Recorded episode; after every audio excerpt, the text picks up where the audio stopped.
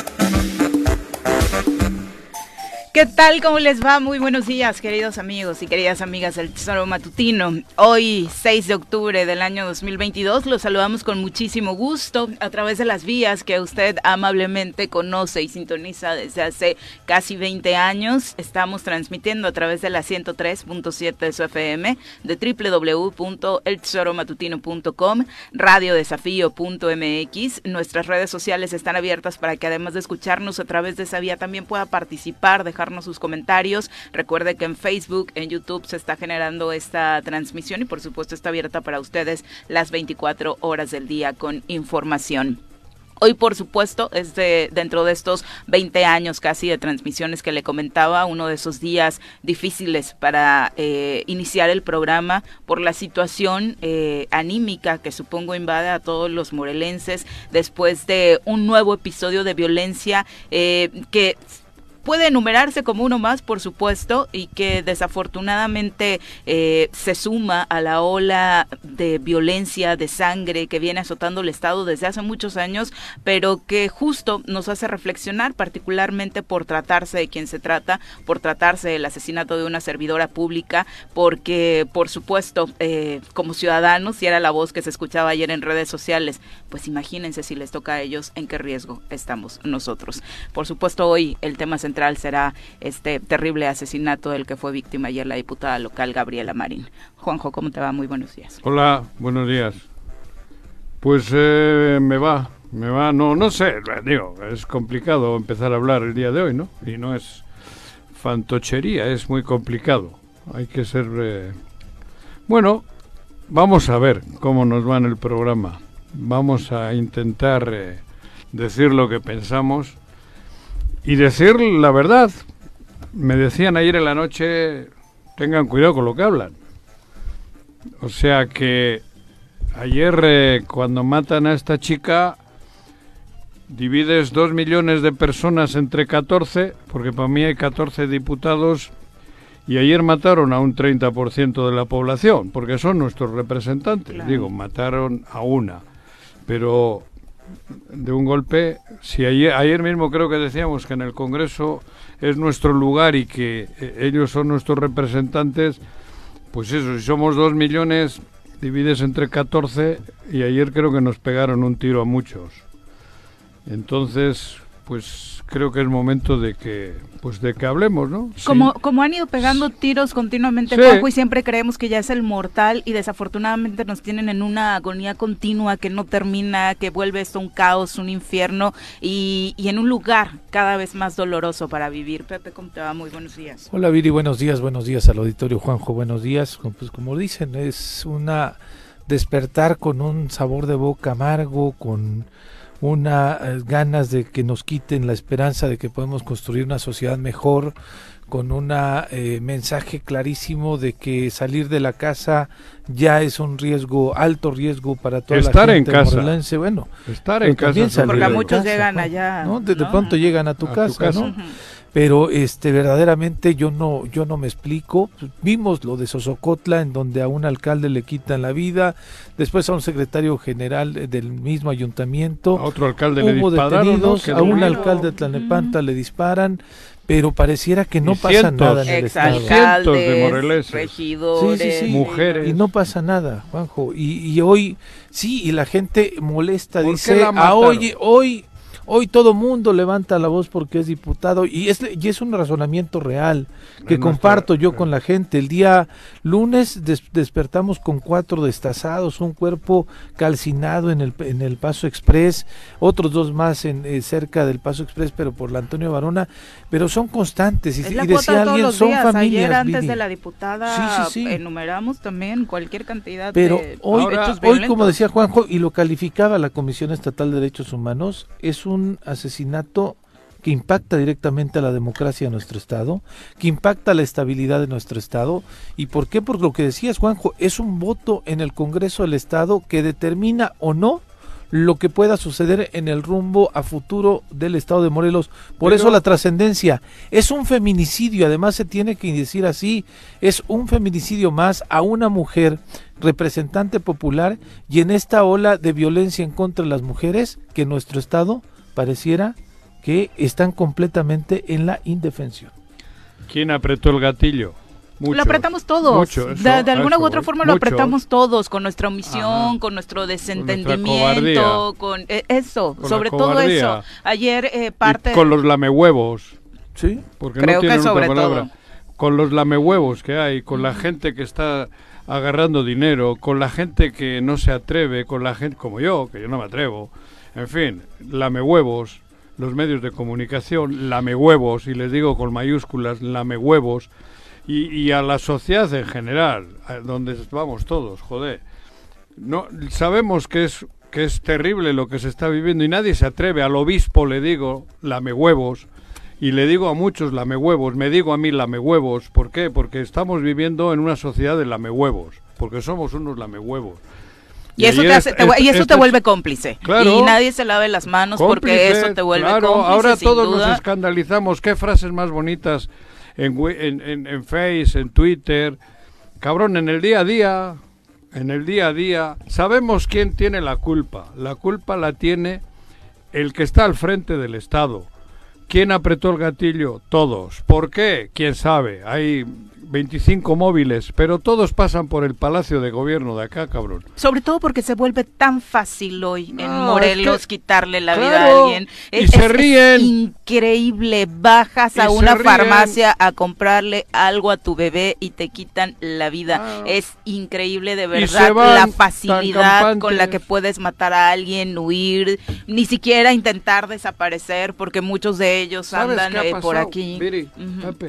llevamos cuatro años nos han metido miedo, nos han metido, hablo a la sociedad, miedo.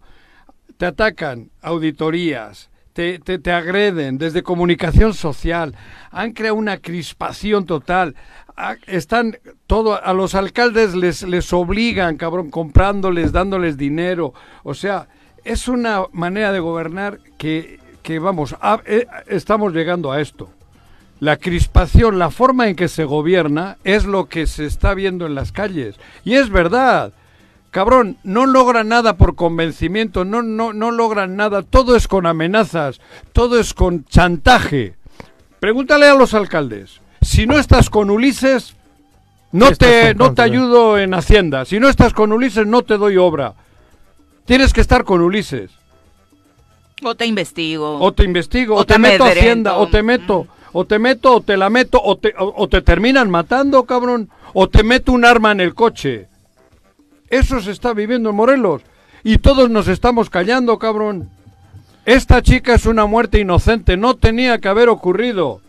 No tenía No tenía que haber ocurrido. Bueno, ni esa ni ninguna. Pero esta chava, ¿qué culpa tiene? ¿Qué? ¿Qué, qué ha hecho? ¿Ser diputada? ¿Qué ser? ¿De los 14? ¿Que, que da un voto? ¿Por dar un voto? A un lado determinado o por qué le han matado. Digo, joder, hay cinco o seis aristas por ahí. pero ¿por qué? Pero somos nosotros los que hemos, eh, los que estamos permitiendo eso. Sí, cuando hablamos de que todos somos, todos somos responsables, pues por supuesto que todos somos responsables desde nuestro, desde nuestro voto, pero también hay niveles de responsabilidad, ¿no? y, el nivel de responsabilidad que tiene el gobernador, que tiene el, titular de la CES, pues por supuesto es mayor, es eh, con mayúsculas, y han sido omisos en su accionar, su estrategia de seguridad lleva sin funcionar. por culpa de ellos. Absolutamente todo el sexenio. Sus respuestas siempre son pretextos y no se trata de politizar este tema ni esta tragedia. Se trata de hablar, por supuesto, de eso. De exigir resultados a quien debe darlos. Por algo no solamente se le eligió, por algo se le está pagando, por algo hay presupuesto para que operen en todas y cada una de estas situaciones que nos vulneran a cada uno de los morelenses. Y Viri, y como lo dice Juanjo, hay niveles de responsabilidad y hay gente que tiene que responder por esto y tiene que responder por lo que está pasando en todo el estado. Y es que de pronto va a haber algunos que van a hacer su llamado a la unidad a que nos pongamos a trabajar los tres niveles de gobierno, a que podamos resolver esta cosa, a que los poderes, a que los poderes se reúnan. no, no, no. En cuatro años hemos visto que lo que menos quieren es unidad de los morelenses. En cuatro años hemos visto lo que decías, Juan José, la, el divisionismo que tienen. En cuatro años hemos visto que ahora pretenden seguir en el poder, pero no para transformar a Morelos, no para un beneficio para el Estado, no porque en estos cuatro años no hemos visto absolutamente nada, ningún rumbo, ninguna obra, ningún beneficio, los servicios de salud abandonados, la inseguridad terrible. Un vicealmirante que tendría que estar respondiendo en este momento y no lo está haciendo, que se esconde. Hoy sí, como cada jueves, hoy sí va, a ir el gobernador a esta mesa para la construcción de la paz y la gobernabilidad y demás, a decir nada, a decirnos lo mismo de siempre, a sacar un comunicado lamentando cuando ellos, veía yo un comentario Roberto Salinas, cuando ellos tienen el poder, esquelas y esquelas y lamentaciones y como decías, estados de Facebook, de Twitter, en donde todo el mundo quiere la paz, en donde nos lamentamos, pero nadie está haciendo nada. Y estos cuates, quieren el poder. No es que no se está haciendo quieren el poder, Juanjo. Se está colaborando. Bueno, se está Porque el que calla otorga. y el que, el que esconde las cosas otorga más todavía. Y aquí estamos haciendo eso. Y lo que nos dicen es tengan cuidado. pero yo no quiero, yo quiero tener cuidado y no quiero hacerme al valiente, pero yo voy a seguir aquí en Morelos. Y estos no. Y estos se quedan aquí solamente para seguir tomando. sí, si las dejamos. Si los dejamos, Juanjo pero además, esto se quieren quedar para seguir teniendo el Estado como un botín. Pero mañana se nos ha olvidado. La chica yo espero que no. Lamentablemente, esa chica ya se nos va a olvidar, hombre, que sí, joder. Como se nos ha olvidado todo. Claro, porque los titulares de mañana serán en el palco de la Azteca y, en portada. Eso es terrible. Eso va a ser así. Eso es terrible, que se colabore, que así sea. Pues los medios de comunicación de aquí, en la portada, el gobernador en el Azteca, en el Chivas, en, el América Santos, cabrón. Y va a ser la portada. Sí, es terrible. En una semana. Apunta lo que te acabo de decir. el 90% de la prensa de Morelos. Por desgracia. Por, desgracia, cabrón. Entonces, y luego dirán, no, cabrón, no. Vamos a ayer, me, llama, mi hijo y me dice, ahí está, mejor salte ya de Morelos. A las 12 de la noche. Porque vio la noticia en Bilbao, ¿eh? Te estoy hablando de mi hijo que vive en Bilbao. En la prensa de Bilbao lo vio. Ahí, ahí, ahí lo vio, cabrón. Es que es inédito. Ya es la primera vez Cuernavaca. Es la, dijo, ah, cabrón, eso es la primera vez que matan a un diputado en funciones, Juan José, en el estado de Morelos. Sí. Hubo atentados en contra de otros. La, la, legislatura anterior hubo atentado contra una diputada. Si claro. de entrar, hombre. ¿Qué, qué, qué, qué, qué representaba? ¿Un voto? ¿A favor o en contra? ¿Qué representaba? No representaba al pueblo. Claro. Pero, ¿qué ha podido? ¿Qué, qué, qué nada, cabrón? O sea, es, ya está tan, tan, tan cabrona la avaricia de estos que, que mira, si te estorban ya no es que te hacen, te hacen un juicio. No, no, no, te matan, cabrón. Sí, es terrible. Vamos a saludar a quien nos acompaña hoy en comentarios. Y no estoy macabro. El poder naranja se hace presente en la cabina del choro matutino. Todos atentos, llegó el momento de sacar la guitarrita y presentar a nuestra colaboradora de hoy, Mirel Martínez.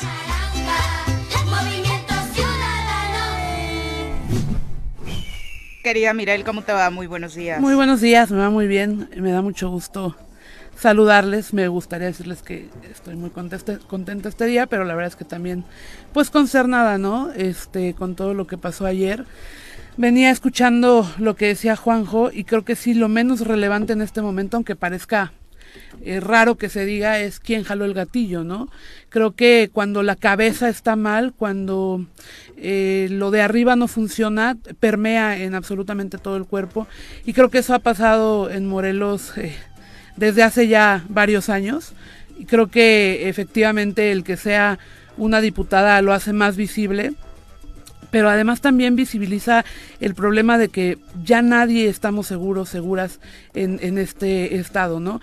No, se, no es el tema de que sea una persona que eh, estuviera en un cargo público, sino que al final, en teoría, son personas que pues tienen mayor eh, acceso a la seguridad, a la justicia incluso, y que de repente como ciudadanas, como ciudadanos veamos, claro, ¿no? veamos que puede suceder esto, además a cualquier hora del día, nos deja en la indefensión total. O sea, este es un síntoma inequívoco de que ya estamos en la podredumbre, o sea, de que ya en Morelos las cosas no solo no están funcionando, Pero luego- sino que se está colaborando Claro. con el crimen a través de la Claro. omisión. Acuérdense que la omisión también forma parte del delito. O sea, al final, si no se hace nada, quien tiene los elementos... Pero escuchaba lo- allá de la omisión, Pero escuchaba ¿eh? lo que decía Pepe, ¿no? Muchos exfuncionarios, exfuncionarias, lamentándose por un problema que también, vamos a decirlo, está enquistado desde mucho antes. O sea, si ahora se ha recrudecido, porque obviamente hay muchísima omisión, el tema del crimen organizado o del crimen en general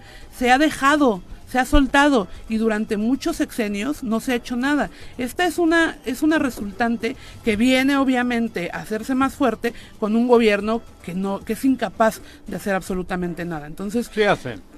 Bueno, hacen, hacen eh, Hacen. a favor hace, de quienes no hacen, deberían, hacen a favor del crimen y no de la ciudadanía, porque al final... Yo no, yo no sé si es incapaz el término adecuado, porque cuando eres incapaz es que no tienes la capacidad para hacerlo. tienes toda la Pero razón. hay, ellos no tienen la voluntad.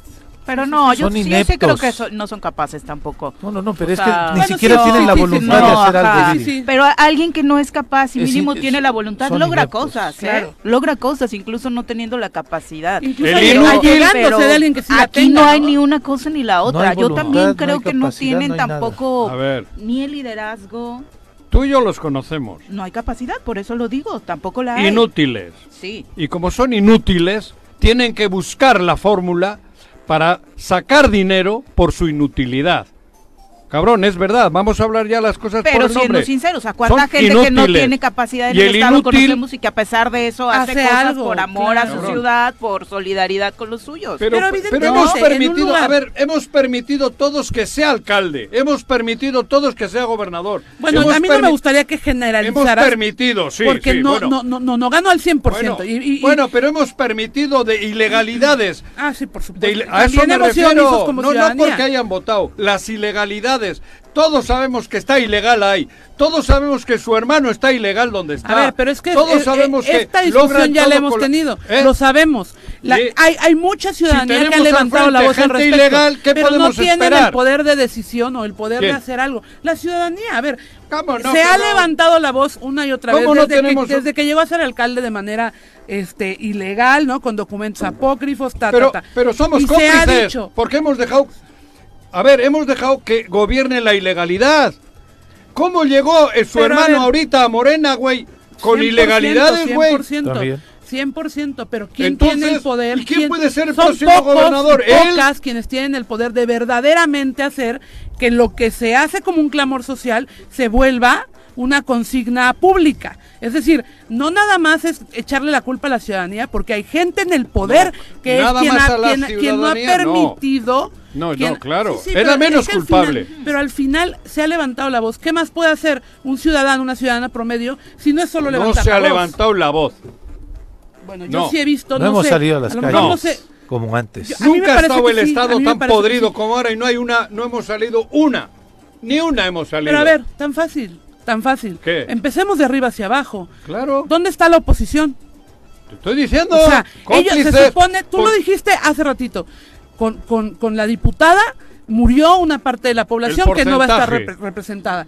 Eso es lo que pasa, tenemos mucha población representada que no está verdaderamente representada. ¿Dónde está la oposición? Bueno, ¿Qué están eso, haciendo? Yo vi ayer diputados en el lugar de los hechos como si fueran peritos, en lugar de estarse poniendo a pensar qué diablos van a hacer para que cese la Ahora impunidad están en el en Estado. Palacio Nacional. Hoy despertamos con la noticia de que Ahora están, están en Palacio en Palacio Nacional. Nacional eh, diputados locales. Ah, ah, nos enlazaremos en unos minutos hasta allá para exigir, por supuesto, que en Morelos, de la mano todas las autoridades, por, pues por supuesto, se logre la paz. Eh, vamos a escuchar parte de lo que mencionaba ayer justo en el lugar de los hechos el fiscal general del estado de Morelos eh, sobre ya eh, lo que se tiene de, dentro de los datos, eh, los primeros datos que se obtuvieron eh, tras el asesinato de Gabriela Marín, diputada local en Cuernavaca.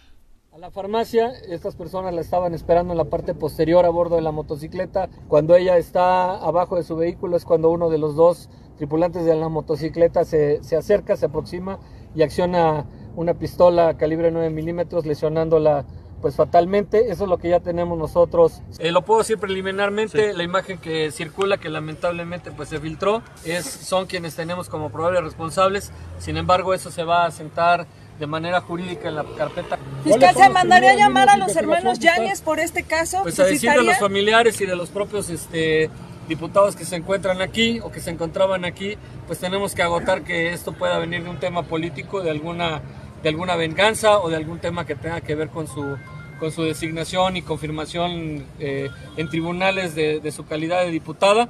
Eso es algo que vamos a investigar a fondo, vamos a traer a la fiscalía a todos los que tengan que ver con esto, con todos los interesados y al final, como en todos los casos, no va a haber impunidad. Yo tuve la oportunidad de platicar con familiares de la, de la fallecida y bueno, la inquietud es esa, que agotemos todas las líneas de investigación. ¿Pero esa es Hay la una, principal? Sí, la va- vamos a, no vamos a descartar nada, vamos a agotar todo lo que esté a nuestro alcance y si esto tiene un origen político, pues vamos a dar con los responsables. Lo que tenemos hasta ahorita es que fueron dos probables responsables a bordo de una motocicleta y se utilizó hasta este momento estamos por confirmar oficialmente que se trató de una sola pistola eh, calibre 9 milímetros, un arma corta con la que se realizó este ataque. Lo que tenemos hasta ahorita es que pareciera un ataque directo. No, no, no tenemos indicios hasta este momento que indiquen que se trató de un asalto. No, no tenemos ningún antecedente donde ella haya denunciado concretamente algún tipo de amenaza.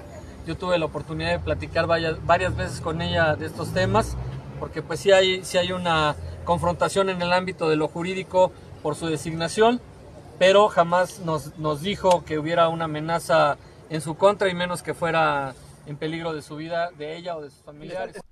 Ahí está eh, el resumen de lo que ayer compartía el fiscal cosa, no, general del digo, Estado de Morelos. Muy pocos momento, datos. pues, ¿Qué eh, va a decir, ujú. no? Digo, la verdad. Pero Sí, a escasos he escuchado en la transmisión esta la voz de una chica, de una reportera, creo que se llama Verónica Vaca. Ujú. Vaca- Vacas. vacas. Chíngate esta mandarina. Ella trabaja, es afortunada, tiene convenio con el gobierno. Sí, claro. ¿Cómo estará ya este pedo? Aguas, analice lo que ha dicho. ¿Va a llamar usted a declarar a los Yáñez? Ella cobra del gobierno. Esto es una verdadera burrada lo que acabamos de... Digo, yo le doy una importancia terrible. Sí. Ella está hablando de los Yáñez. ¿Por qué no habla del gobernador?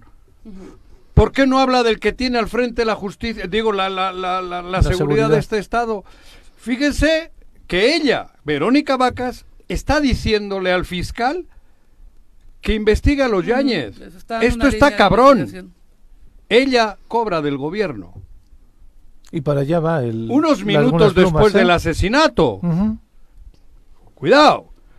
Esto es muy grave y no estoy exagerando. Verónica Vacas ha dicho al fiscal en la- con el cadáver en el piso, Que se llama. Sí, con el poder de la Yáñez. Con el poder de la especulación para ver claro, ¿no? un, Toma, un esa mandarina. Un inserto de- del, del de- tema, ¿no? ajá, Que qué grave es muy grave. que qué grave es que venga de un de un medio de comunicación. pues. Digo, al Chile. Me parece que habría que ser mucho más responsables. Claro. Como medios, como ciudadanía, como gente que tiene algún tipo de voz en general. Ajá. Hay que ser muy responsables. Muy. Son temas muy sensibles. Yo Hay no me una había dado familia- cuenta de este detalle. y de eh, verdad, Miguel, ¿eh? es- esto tenemos que hacer énfasis. Hay una familia que, que ha perdido a una persona Joder, hoy, cabrón. independientemente de si es diputada, de, de lo que fuere. Hay una familia que está sufriendo, como miles de familias en este país. Les ha puesto el dedo lo menos que podemos hacer es empezar Les ha puesto una revictimización.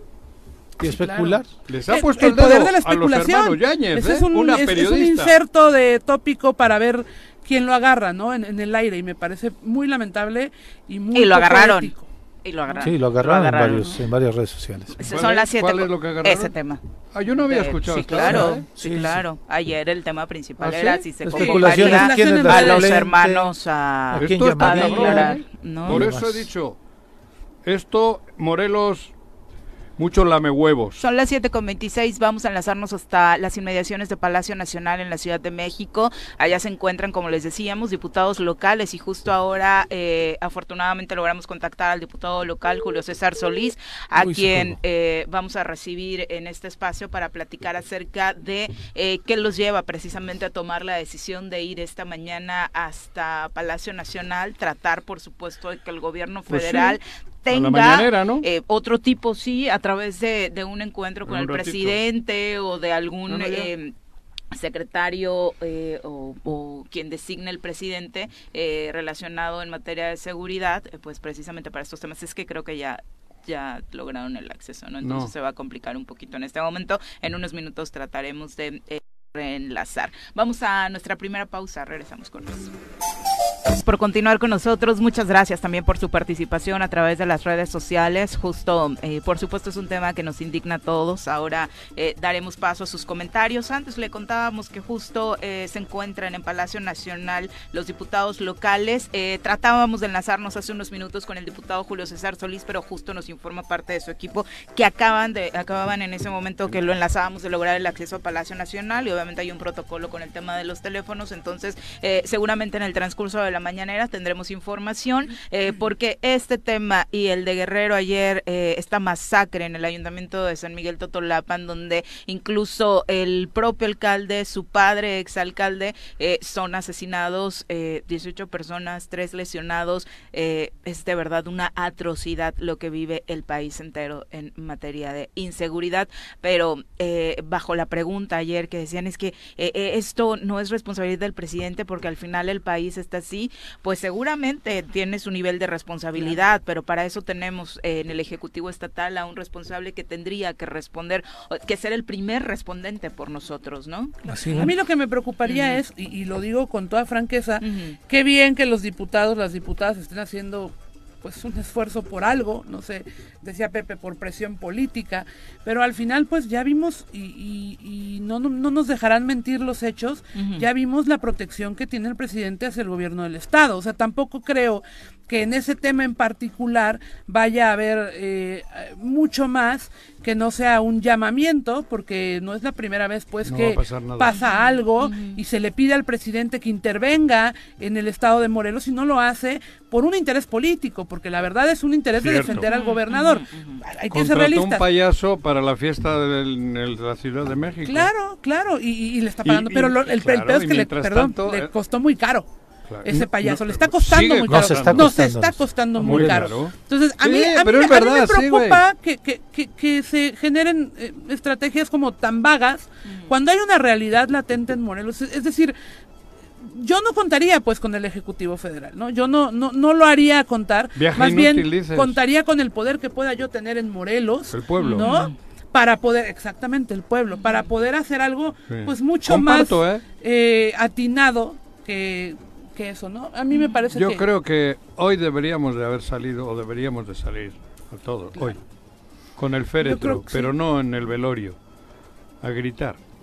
sino a luchar para que no se dé un caso más de este tipo. No soy quien para... No, me parece que, el gobernador necesita sentir al pueblo, o sea, necesita sentir la presión del pueblo.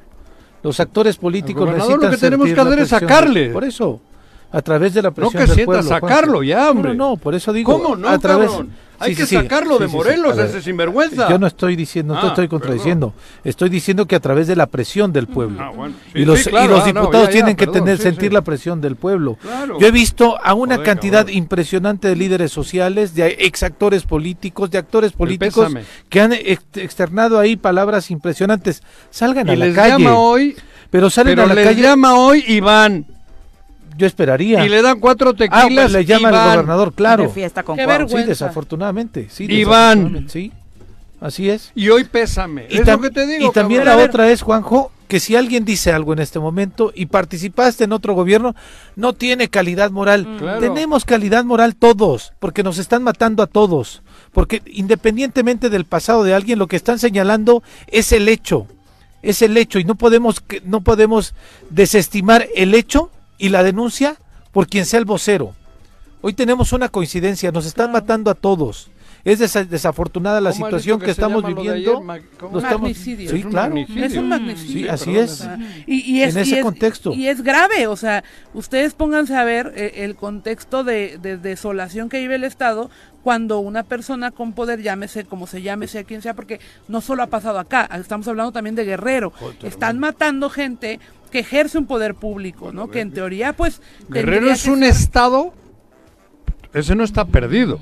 Ese no lo vuelves a recuperar nunca. Pero es que, o sea, lo y nosotros en realidad estamos a el un país, milímetro. Sí, el país así. está Bueno, hay así. zonas. Yo te voy a decir algo que, que ayer me llamó mucho la atención en redes de un par de comentarios que me hicieron a mí de es que vamos a pedir la renuncia de fulano, de mengana, de perengano.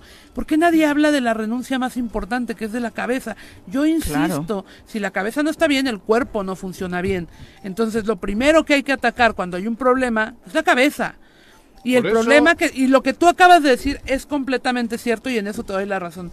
Es la ciudadanía la que tenemos que ponernos en acción porque honestamente tampoco es que estemos tan representados ni en los municipios, ni en el Congreso. Ninguno. Fa- hace falta representación porque ni los diputados, ni las diputadas, ni las alcaldesas, ni los alcaldes han, se han dado a la labor de verdaderamente ser un termómetro social. Están más arraigados en sus problemas políticos, electoreros Y económicos. y económicos en algunos casos que en brindarle a la ciudadanía certezas. Claro. No tenemos certeza absolutamente en nada. O sea, ni de lo más No básico, puedes pactar con el diablo. ni de lo más básico, Es mentira ni de lo eso. prioritario. No, por supuesto que no. Ni comer con el diablo. Ni Es decir, comer. No te sientas a la mesa, a la con, mesa el con diablo. el diablo, cabrón. Hay, hay con quien puedes negociar porque hay afinidades, pero hay con quien no, claro. porque se puede prestar y, y a que lo no que me está quieran sucediendo. engañar, que no Sí, me quieran 100%. decir que es por el pueblo. Mentira. Si te sientas con el diablo es para ti, cabrón. Y todo está basado en la generación de consensos. Hay con quien no puedes hacer consensos. Claro hay que con, no. que- con quien Además, ellos- disentir Claro es lo no. más importante. Ellos cu- en cuatro años han demostrado que no quieren construir con, Con nadie, nadie. Siete. que Claro. son ellos. Siete años. Sí, sí, sí, bueno, Y también, además. Siete. digo, y no los culpo No olvide también. los tres de alcalde. Bueno, Pepe. eh, Sí, sí, sí, no, no, no, no, no, no olvides, que ahí viene el, el- ahí está el meollo. Ahí, la foto aquella no fue cuando era eh, gobernador, era alcalde todavía. La foto con los tres líderes criminales. Con los tres. ¿Sí? Van por ello, Cuidado, cabrón. van por sus intereses. No quieren construir. Y no pasa nada, Si esa foto no, diálogo, no implicó nada. nada, Mira con lo que nada. implica. ¿Sí? Miren lo que implica la foto aquella. Que no implica absolutamente nada, ¿no? Este, ¿Ve? la- una justificación Ve, vaga como cabrón. las todas las que ha dado Sácate el fotos gobierno. con el jugador, cabrón. A mí de verdad me gustaría, de verdad lo digo, que hubiera algún resultado hoy en Palacio Nacional. Sé que sé que muy probablemente los atienda el secretario de Gobernación, Aspirinas. pero exacto. No, al final, al final, al final, Van a traer muchos kilos de vaselina. híjole, esperemos que no. ya verás. De verdad que Digo, lo digo, yo, yo, yo, yo hubiese ido con ellos, eh. Cuidado, no, no, no. escenario Pero, el Estado. pero eh, van, van a ganar tiempo y en la semana próxima portadas. Cuauhtémoc Blanco en el América. Y viene el Santos, Mundial. No, lo manda a llamar el propio presidente y se toma una Palacio foto con él para decir que él. van a trabajar juntos Sí. y se nos Vamos olvidó. a- o ajá. sea, sin necesidad de ir a desmañanarse como Sí, los diputados. estamos todos preocupados de qué va a pasar en el 24, pero en el 2024, no hoy a las 24 ese horas. es el tema, ese es el tema. Claro, Están más todos. preocupados o por sus rencillas internas, ¿no? Pero la oposición que está han viendo cómo que el ganar el Congreso 24. esté paralizado en muchas de las cosas o que Los respondan a alcaldes que cómo no van a la que reelección o qué otro cargo. Si no me dan obra, el pueblo no me va a querer y voy con el diablo a que me den obra. Sí. Porque el diablo me dice que si no vienes conmigo no te doy obra, güey. Dicen por ahí, Y ahí van, se ahí espantan van. del muerto, pero se abrazan de la mortaja, ¿no? Sí, Exactamente. terrible. Bueno, parte de lo que decía el diputado presidente del Congreso del Estado de Morelos, Francisco Sánchez, esta mañana antes de Paco. ingresar a Palacio Nacional.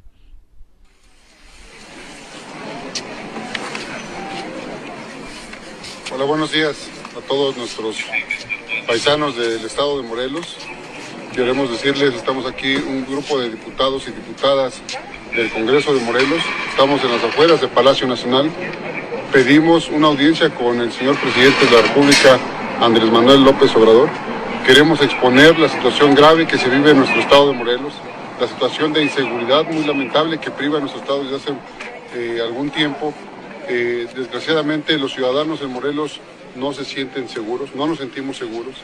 Eh, diario, diariamente en cualquier región de nuestro estado desgraciadamente ocurren hechos violentos, hechos delictivos eh, y mucha gente está perdiendo a seres queridos eh, de manera muy lamentable. Todos conocemos que ayer por la tarde nuestra compañera diputada Gabriela Marín fue víctima nuevamente de la delincuencia que priva nuestro estado. Queremos que las cosas mejoren, queremos que se visibilice este clima de inseguridad muy lamentable en nuestro estado de Morelos y hoy estamos aquí en Palacio Nacional para poder eh, conseguir una audiencia y exponer al presidente porque necesitamos ayuda. Morelos se necesita sentir seguro. Pues ahí está, Morelos se necesita sentir seguro, es parte de lo que dice el, diputado Francisco Sánchez antes de ingresar a Palacio Nacional. Ojalá que la respuesta sea en un sentido más amplio del que nos esperamos eh, desde Morelos después de esta situación que se ha vivido en la relación del Ejecutivo Estatal con el Ejecutivo Federal. En sus eh, cartulinas que tenían llaman de un Estado fallido. El discurso del diputado me parece más muy suavecito a comparación de decir cómo en el video que lo vi ah, esta mañana hablan todos, cada uno dice una un tema. Da una postura, Una postura. Pues digo, se tocan todas. Si hablan del Estado fallido, me parece que son de los 14 diputados que hay. Sí, claro. Ahí están. De los que había. De los otros, bueno, ahora son 13. Que eso ¿Qué, señal tan mala, ¿no? terrible. O sea, ni en eso generaron unidad. No, no, no, es que sin, con, sin Gabriela Marina ahora son, 13. El bloque de diputados que se reconfiguró hace unos días era... no, pero la pregunta como la de Mirel es válida, de por qué no están los 19, ¿no? O sea, no, no, no, no, no, a ver, no, no, no, a mí no me importan sus rencillas políticas. No, no son rencillas. El tema, el que no tema... son rencillas, Mirel, perdón. ¿Qué son entonces? Eh, hay 14 diputados, ni van, no hay rencilla. Como sea. Ah, bueno, por eso. El tema de hoy, lo menos que sugería era por por, por dignidad. dignidad Ni van. generar la unidad.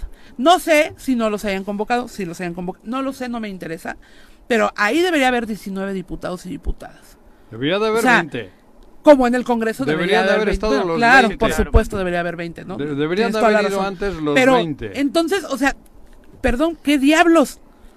No, por eso ni siquiera en eso pueden ponerse de acuerdo en algo tan grave eso. Imagínate entonces en qué situación estamos Por eso. quienes estamos a expensas de esa legislatura. Pero yo hablo de los 19, ¿eh? O sea, a mí no me interesa el bloque A o el bloque B y quién trabaja y quién no. ¿Y quién está los 19. Si alguien no convocó ellos, si alguien no llegó. Yo hablo de 14 porque son los que iban. No, los que están hablando de bloques A y B son ellos. hay 14 diputadas y diputados. Los demás ni van. Lo hay, nómbralo porque lo hay.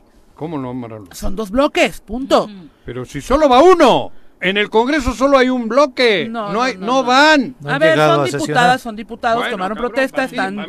Reciben un sueldo, lo que yo sea. Yo si no voy a trabajar, no soy. No, no, no. Ayer sí fueron a entregar premios a los abogados. Ahí sí, cabrón. Ahí sí estuvieron. Ah, no, que, de verdad, que qué tristeza que ni para eso generen un consenso.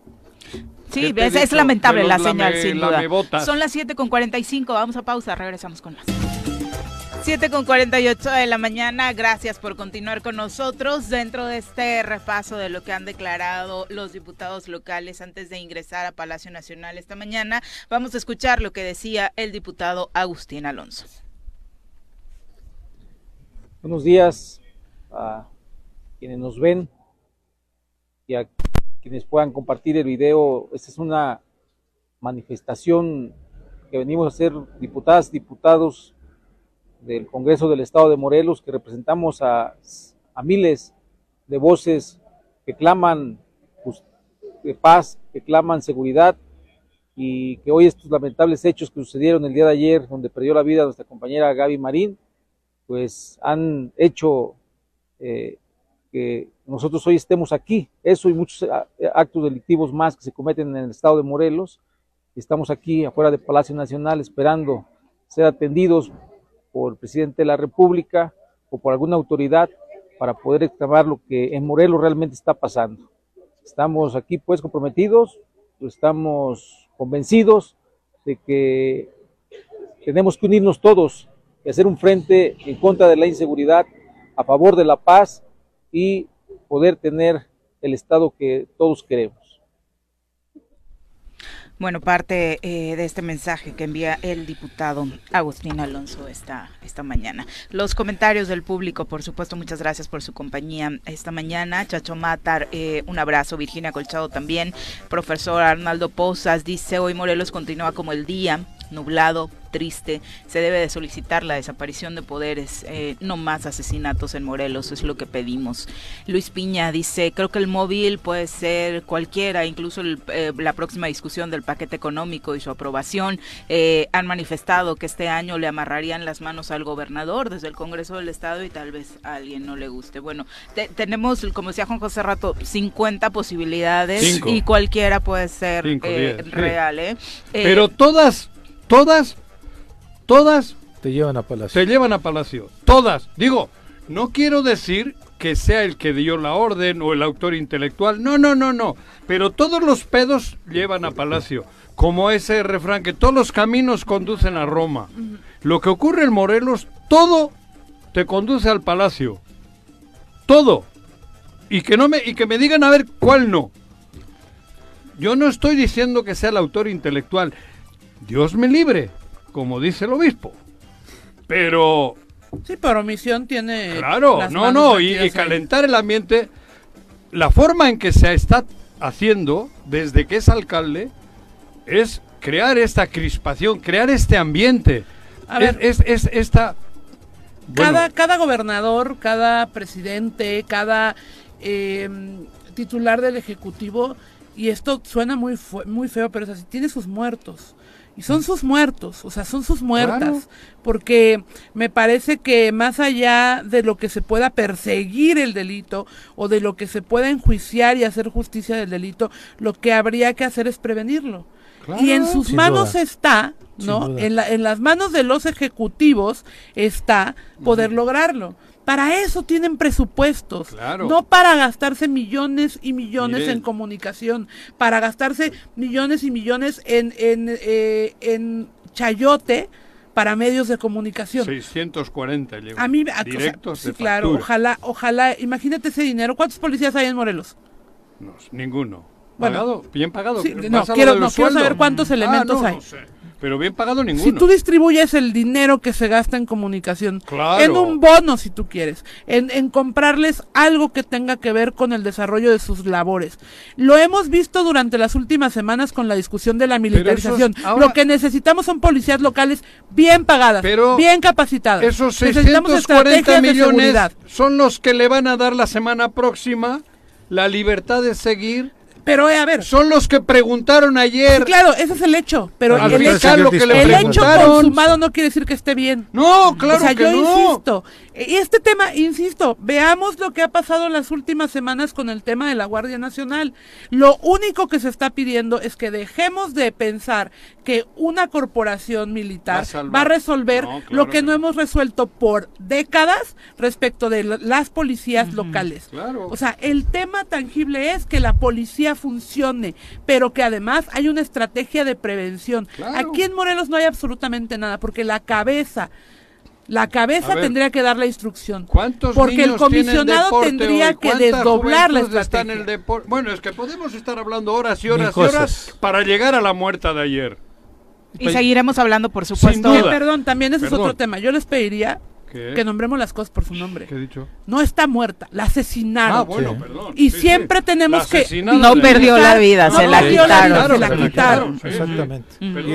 Son las 7.54 de la mañana, nos enlazamos ahora con la diputada María Clemente García, eh, diputada por Morena, eh, quien eh, obviamente en los últimos días seguramente usted estará pues habituado a escuchar este nombre porque ha generado una polémica y fuerte eh, por la actividad que ha estado, que ha estado eh, manifestando a través de sus redes sociales. Eh, ella es diputada trans y bueno, ha manifestado, por supuesto, abiertamente esta postura de mantener a la par de su trabajo como diputada, pues otras actividades que a ciertos grupos no les han gustado. Diputada, ¿cómo te va? Muy buenos días. Muy buenos días, muchas gracias a ti y a la audiencia de tu noticiero. Oye, diputada, perdón, yo quisiera que porque mucha gente te, te conoce en el contexto de ser diputada, pero a mí me gustaría que nos compartieras parte de tu historia. ¿Eres activista? ¿De dónde? Este, eh, ¿Desde cuándo inició tu activismo? ¿Cuál, es, cuál ha sido, vaya, tu, tu pasado antes de llegar a ser diputada federal? Mi pasado, híjole, es que soy una persona Justamente a mí luego no me gusta que me digan solo que soy la diputada trans, porque la agenda trans me queda corta para el mundo de temas y de agendas que yo he impulsado todo el tiempo. Yo soy administradora de negocios, estudié en la Universidad de Cuautitlán Izcalli y actualmente estoy adscrita como estudiante de creación literaria en la Universidad Autónoma de la Ciudad de México, donde fui consejera universitaria tres años y medio eh, y bueno, fui militante del PRD muy joven, fui secretaria de finanzas del Comité Ejecutivo Municipal entonces en mi municipio Cuautitlán Izcalli donde yo vivía entonces también estuve en el PT, en la Comisión Nacional de Diversidad Sexual, en el Comité Ejecutivo Nacional como secretaria técnica de la titular, que entonces era Samantha Fonseca. Y desde el 2013, eh, que el presidente de la República, Andrés Manuel López Obrador, nuestro líder, entonces, en una manifestación pública, en una concentración en el Zócalo, nos preguntó a muchos si nos íbamos o nos quedábamos en el, en el partido político que entonces les, servía como plataforma. Y entonces nos fuimos todos de ese partido y hicimos uno nuevo y desde entonces fundé eh, ese partido tocando puertas como muchas personas y entonces éramos muy poquitos y hoy somos seis millones de personas. Es mi historia política en síntesis y mi historia de activismo tiene muchas variantes. Soy activista por los derechos de la población LGBT, soy activista trans, soy activista de la libertad sexual, soy activista del trabajo sexual, soy activista del cannabis, yo soy consumidora y usuaria de productos derivados del cannabis, soy activista del VIH porque vivo con VIH y soy activista de la prietitud. Soy muy fan de esta organización llamada Poder Prieto porque yo creo que hay que reivindicar el color orgulloso de la mayoría de los mexicanos porque la mayoría de los mexicanos somos de color bronce, somos de piel morena y deberíamos de eh, tener justamente un activismo como el mío y el de Poder Prieto para reivindicar que nuestro color es maravilloso y que no tendríamos que blanquearnos para ser aceptados por la sociedad. Ay, sin duda, y voces como la tuya, la de Tenoch, son maravillosas en este, en este sentido, eh, diputado pero además de todo esto que acabas de mencionar, lo has dicho con todas sus letras y lo voy a mencionar, soy puta y a eso me dedico. Claro, soy puta y a eso me dedico y justamente yo llegando a la Cámara de Diputados ya tenía un rato que no ejercía porque ¿De qué? este, y ¿No ejercías de qué? ¿De puta? Trabajadora sexual. Bueno, eso digo, perdón. Creí que no había ido al Congreso. sí, sí. sí, no ejercía porque estaba justamente muy metida en la campaña, estaba casada y uno de mis acuerdos con mi esposo era no tener esta actividad. Él también se dedicaba a esto, pero ya eso ya no existe y entonces estoy regresando a mi actividad profesional, mi oficio que es el trabajo sexual y eh, estoy recuperando pues mis clientes y eso es lo que estoy haciendo en mis redes sociales porque muchos diputados y diputadas del PRI, del PAN, tienen otros oficios, incluso aquí en Morena, ¿no? Patricia Armendari sigue siendo empresaria. Me han cuestionado que si no me alcanza, yo no sé si le puedan cuestionar a Patricia Armendari si a ella le alcanza su salario y si no le alcanza, ¿por qué sigue teniendo actividades comerciales? O sea, si ella puede trabajar, ir al consejo de administración de cualquiera de sus empresas y producir dinero, y eso quita mucho tiempo, porque a ella no le piden que renuncie al Consejo de Administración de sus empresas y que deje de cobrar de cualquier empresa que ella tenga en los años que tenga su encargo como yo. ¿Por qué no le piden a los diputados del PAN, como Alicia, ¿no? O a otros, como a Torreblanca. Igual suena fea mi pregunta, pero... De despachar como abogado en sus despachos, porque ellos, esa es su profesión y su oficio, y yo tengo el mío. Sí, pero... Y el mío es igual de respetable y reconocido por la ley. Mi oficio no es ilícito, es totalmente legal porque no contraviene ninguna norma, igual que el de ellos. Es decir, si estos diputados y diputadas pueden seguir trabajando en sus profesiones y en sus oficios, yo por qué no? Si a mí no me permiten seguir trabajando en mi oficio, un oficio que es normal, que desempeñan muchas personas, me estarían tratando de manera discriminatoria, porque no me estarían tratando igual que a ellos y a ellas me estarían discriminando, porque me estarían prohibiendo algo que ellos sí pueden hacer. No es un tema que sale a la palestra para eso, para que estés en los medios. No, para nada. Yo, la verdad es que es, un tema que yo en mis redes, porque yo no lo puse en los medios. No, no, no. Los medios decidieron documentarlo propiamente. En mi red, yo tengo mis redes y esos son mis seguidores. Pero suena extraño la forma en que te expresas. Suena extraño, digo, para mí correcta. Pero ese, ese estilo que acabas de, de, sacar no te da mucha, muchas cámaras y no es, no es por ahí el asunto. No me da muchas cámaras, creo que al contrario, me da más cámaras. Y sobre todo que fíjate que justo lo que yo viví en el grupo parlamentario de Morena, eh, yo creí justamente que teníamos que me, se- no se me no se me solicitó por nadie, pero sí tuve muchas conversaciones de cómo una debe de ser como diputada. Y la verdad es que yo vivía disfrazada en, un- en unos vestidos horribles de señora con unos chinos horrendos como de la horrible Dolores Padierna, ¿no? Y en ese disfraz Es morena, Qué ¿eh? mala onda. ¿Y qué tiene? Es muy fea. Ella me ha dicho fea en chat y la verdad es que ella es más fea y más guanga que yo. Yo soy puta, soy más bonita y el sexo lo hago mejor que ella. O- oye, Pero, María, María. Cuando quieran, les paso las capturas de pantalla de los chats donde Dolores Padierna me ejerce violencia de género contra mí y me dice fea cuando... Perdón, pero yo aquí en su programa digo que nos pongan a retar quién es más fea, porque a según mi criterio Dolores Padierna es más fea que yo. y María, sería lo menos importante, ¿no? Eh, calificar eh, Bueno, el tema de... Porque ella me dice fea, deberían de preguntarle a ella por qué me dice O- fea. Oye, diputada María Clemente, el tema es que eh, saliste en una, digo, porque este sabemos, eres este trabajadora sexual, así lo expresas, pero el tema fue y es el, la doble moral que despertó en muchísima gente en el sentido de que por qué una diputada se expone eh, desde sus redes sociales a eh, pues sacar un video eh, en donde tiene relaciones sexuales. Debería de tener lo que tú estás diciendo moral es lo que he escuchado yo debería tener ética política he escuchado yo debería de tener un comportamiento ejemplar he escuchado yo de todos estos detractores que eh, Ah, pues claro. han cuestionado esta parte y que incluso ya te llevaron al comité de ética del Congreso del Estado de la, de la Nación perdón. Sí, mira, el, el comité de ética eh, está, de hecho, primero el comité de ética no se había instalado como tal. Eh, eh, no hay sanciones por parte del comité de ética. El comité de ética solamente emite recomendaciones. La diputada Teresa Castel, que está promoviendo esta este recurso dentro de la Cámara, que no es para nada un recurso judicial, eh, es solamente un recurso parlamentario, eh, es muy ignorante, ignora el derecho, no conoce de derecho, por eso quiere violar mis derechos, porque ella no conoce de derecho, no conoce yo creo que ni los suyos, y está intentando buscar una sanción donde no me pueden aplicar ninguna. El comité de ética solamente puede... eh, Sería sancionable si tendrías sexo cobrando en el Congreso. Nadie te ha Claro, el propuesto. comité de ética está, existe. ¿Nadie te lo ha propuesto? No, hasta ahorita nadie, este, ¿Ah, no? Sí he tenido con en el baño, así, nada. de manera voluntaria y de consenso, pero no tendría por qué eh, expresar cuál, quién fue, pero sí he tenido. Pero eso sí, ser- sí sería ilegal, ¿no? En horas de No trabajo en del Cámara, Congreso. eh, ¿eh? de la cámara. ¿Eh? ¿Cómo? Que sí he tenido relaciones sexuales con compañeros diputados. No, en horas No de en trabajo en Cámara, el Congreso. afuera. Mi pregunta era, ay. Afuera. Ah, afuera, afuera. Justamente El código de ética, es que me preguntaste si nadie me lo había propuesto. En, en horas de trabajo en el Congreso.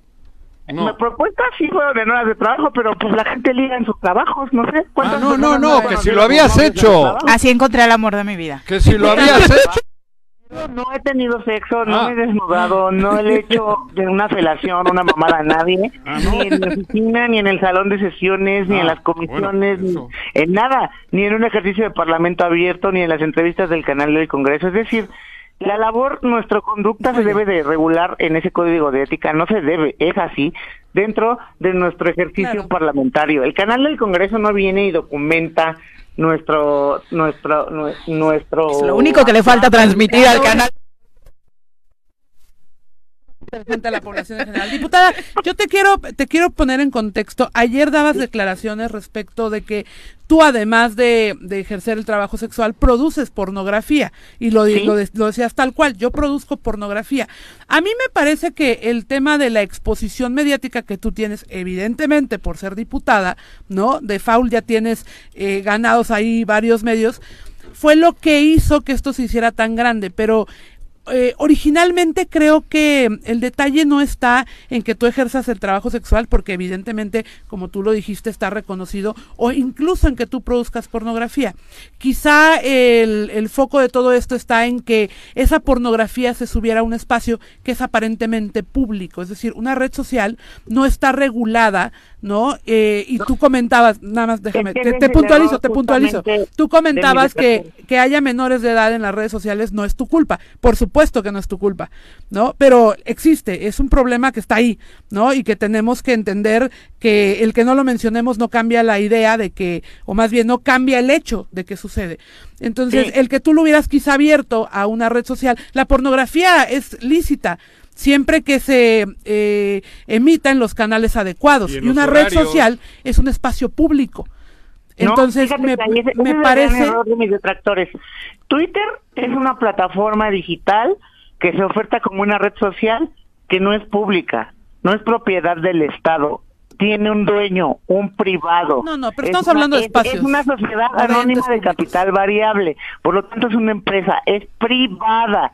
Que tenga millones de usuarios en México, eso no significa que es pública. Sí, pero el cine No, también estamos es... hablando de un espacio público. El cine también no es... es, no es público, no es público, pública es la calle, pública es un parque, público Es que un las redes sociales son, las, son la calle de la virtualidad. Sí, O sea, pero no son públicas, tienen un dueño, hay que entender el derecho. No, no, no, no, pero quien decide- no, tienen sí, un dueño, es pero tienen ese quien es las transita y No son es los pública, usuarios. No es pública. Pero cada quien lo elige transitar. Pero- pero a ver, Pero cada quien elige hay transitarlos, Cada quien elige transitarlos. No me dejan contestar mis perdón. argumentos. Te escuchamos. No los quieren escuchar. No, no, Claro. te estamos escuchando. dale, sí. Ok, miren, Twitter no es una- un espacio público, es un espacio privado. Cuando cada persona llena su perfil y acepta porque quiere y desea usar esa plataforma digital que tiene un dueño privado, so- leemos los avisos, los términos y condiciones. Y en los términos y condiciones tenemos que aceptar. Solamente cuando aceptamos los términos y condiciones, entonces Twitter nos permite ser usuarios de esa plataforma privada, que tiene un dueño, que es una empresa, que no es del pueblo, que no es del Estado, que no es un parque, no es un espacio público. Y en esos términos y condiciones, Twitter permite subir videos para adultos. Inclusive Twitter, cuando tú publicas un video con contenido sexual o un video de índole que ellos califican con contenido para adultos, ponen una advertencia. Cuando en el timeline tú buscas, eh, está un video mío, un video 3X o de cualquier otra persona usuaria de esta plataforma privada, no lo puedes ver. Te advierte. Viene absolutamente censurado y te avisa. Este, Depende de tiene- tu este video tiene contenido explícito. Y para poder verlo tienes que darle clic y no solamente después de clic lo puedes ver, tienes que llenar un formulario en el que tú contestas un par de preguntas en el que te identificas y le dices a la plataforma que eres mayor de edad. Solamente después de estos pasos puedes ver el video. La verdad es que me dicen de los niños que si les llegó, ese no es mi problema, tendrían que demandar a ¿Qué Twitter. subiste? ¿Lo de la A mamada? Twitter, ¿Lo del sexo oral? Sexo oral. Sí, por eso. oral. Y ese video, si le llega a alguien, primero es responsabilidad de la empresa Twitter, porque yo ellos tienen el video.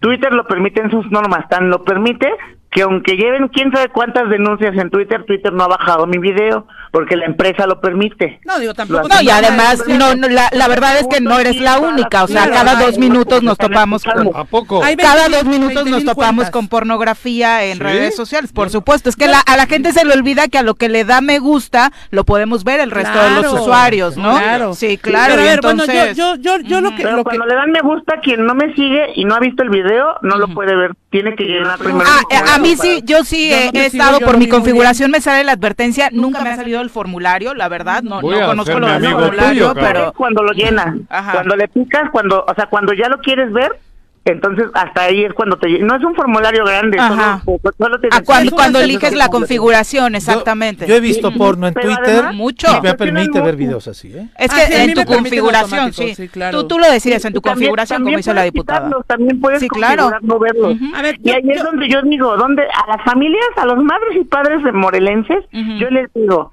¿qué clase de madre y padre no quiere 100%. pasar tiempo con su hijo, no Sí. quiere platicar con su hijo, con su hija, no quiere educarlo a partir del diálogo y prefiere comprarle una tableta para que su hijo o su hija, en lugar de pasar tiempo de calidad con su madre o su padre para platicar y resolverle las dudas de su sexualidad y del mundo, le dan sí una son tableta mamadas. para que su niña y su niña mamadas. y no le pongan atención y además le dejen usar Twitter.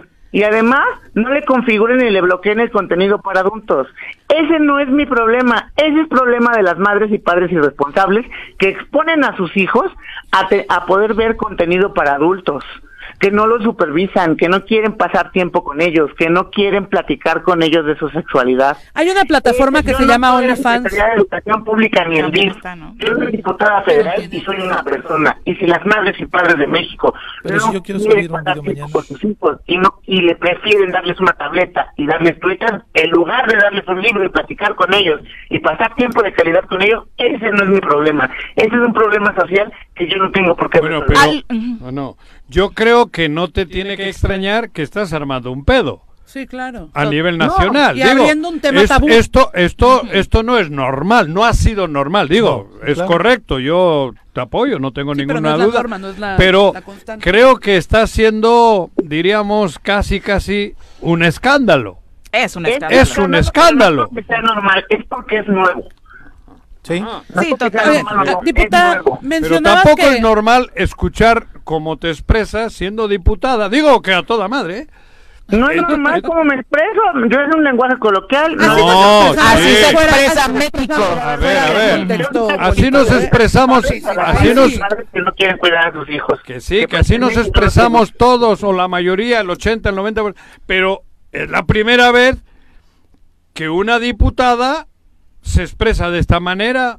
Digo, Bueno, eso, no está siendo algo como las demás. atípico. La- como. Teresa Castel, ¿no? ¿Eh? Que, como Teresa Castel, que es súper agresiva, y muchas otras diputadas que son hipócritas, no son transparentes ni reales, son personajes. Que, del de que son políticas de los son políticas son personajes que se dedican a hacerles creer que son decentes yo les preguntaría hablábamos de Dolores Padierna no ella es decente su familia es decente tienen probidad ¿Con qué derecho ella podría hablar de mí si su familia ha robado? ¿Cuántos políticos que están en el pleno no vienen de robar, de malos gobiernos, de ser gobernadores, de haber asesinado gente? Hoy estamos hablando de los muertos de Morelos. ¿A poco su gobernador tiene más probidad que yo? No, no, no, no, Ah, no, no, no.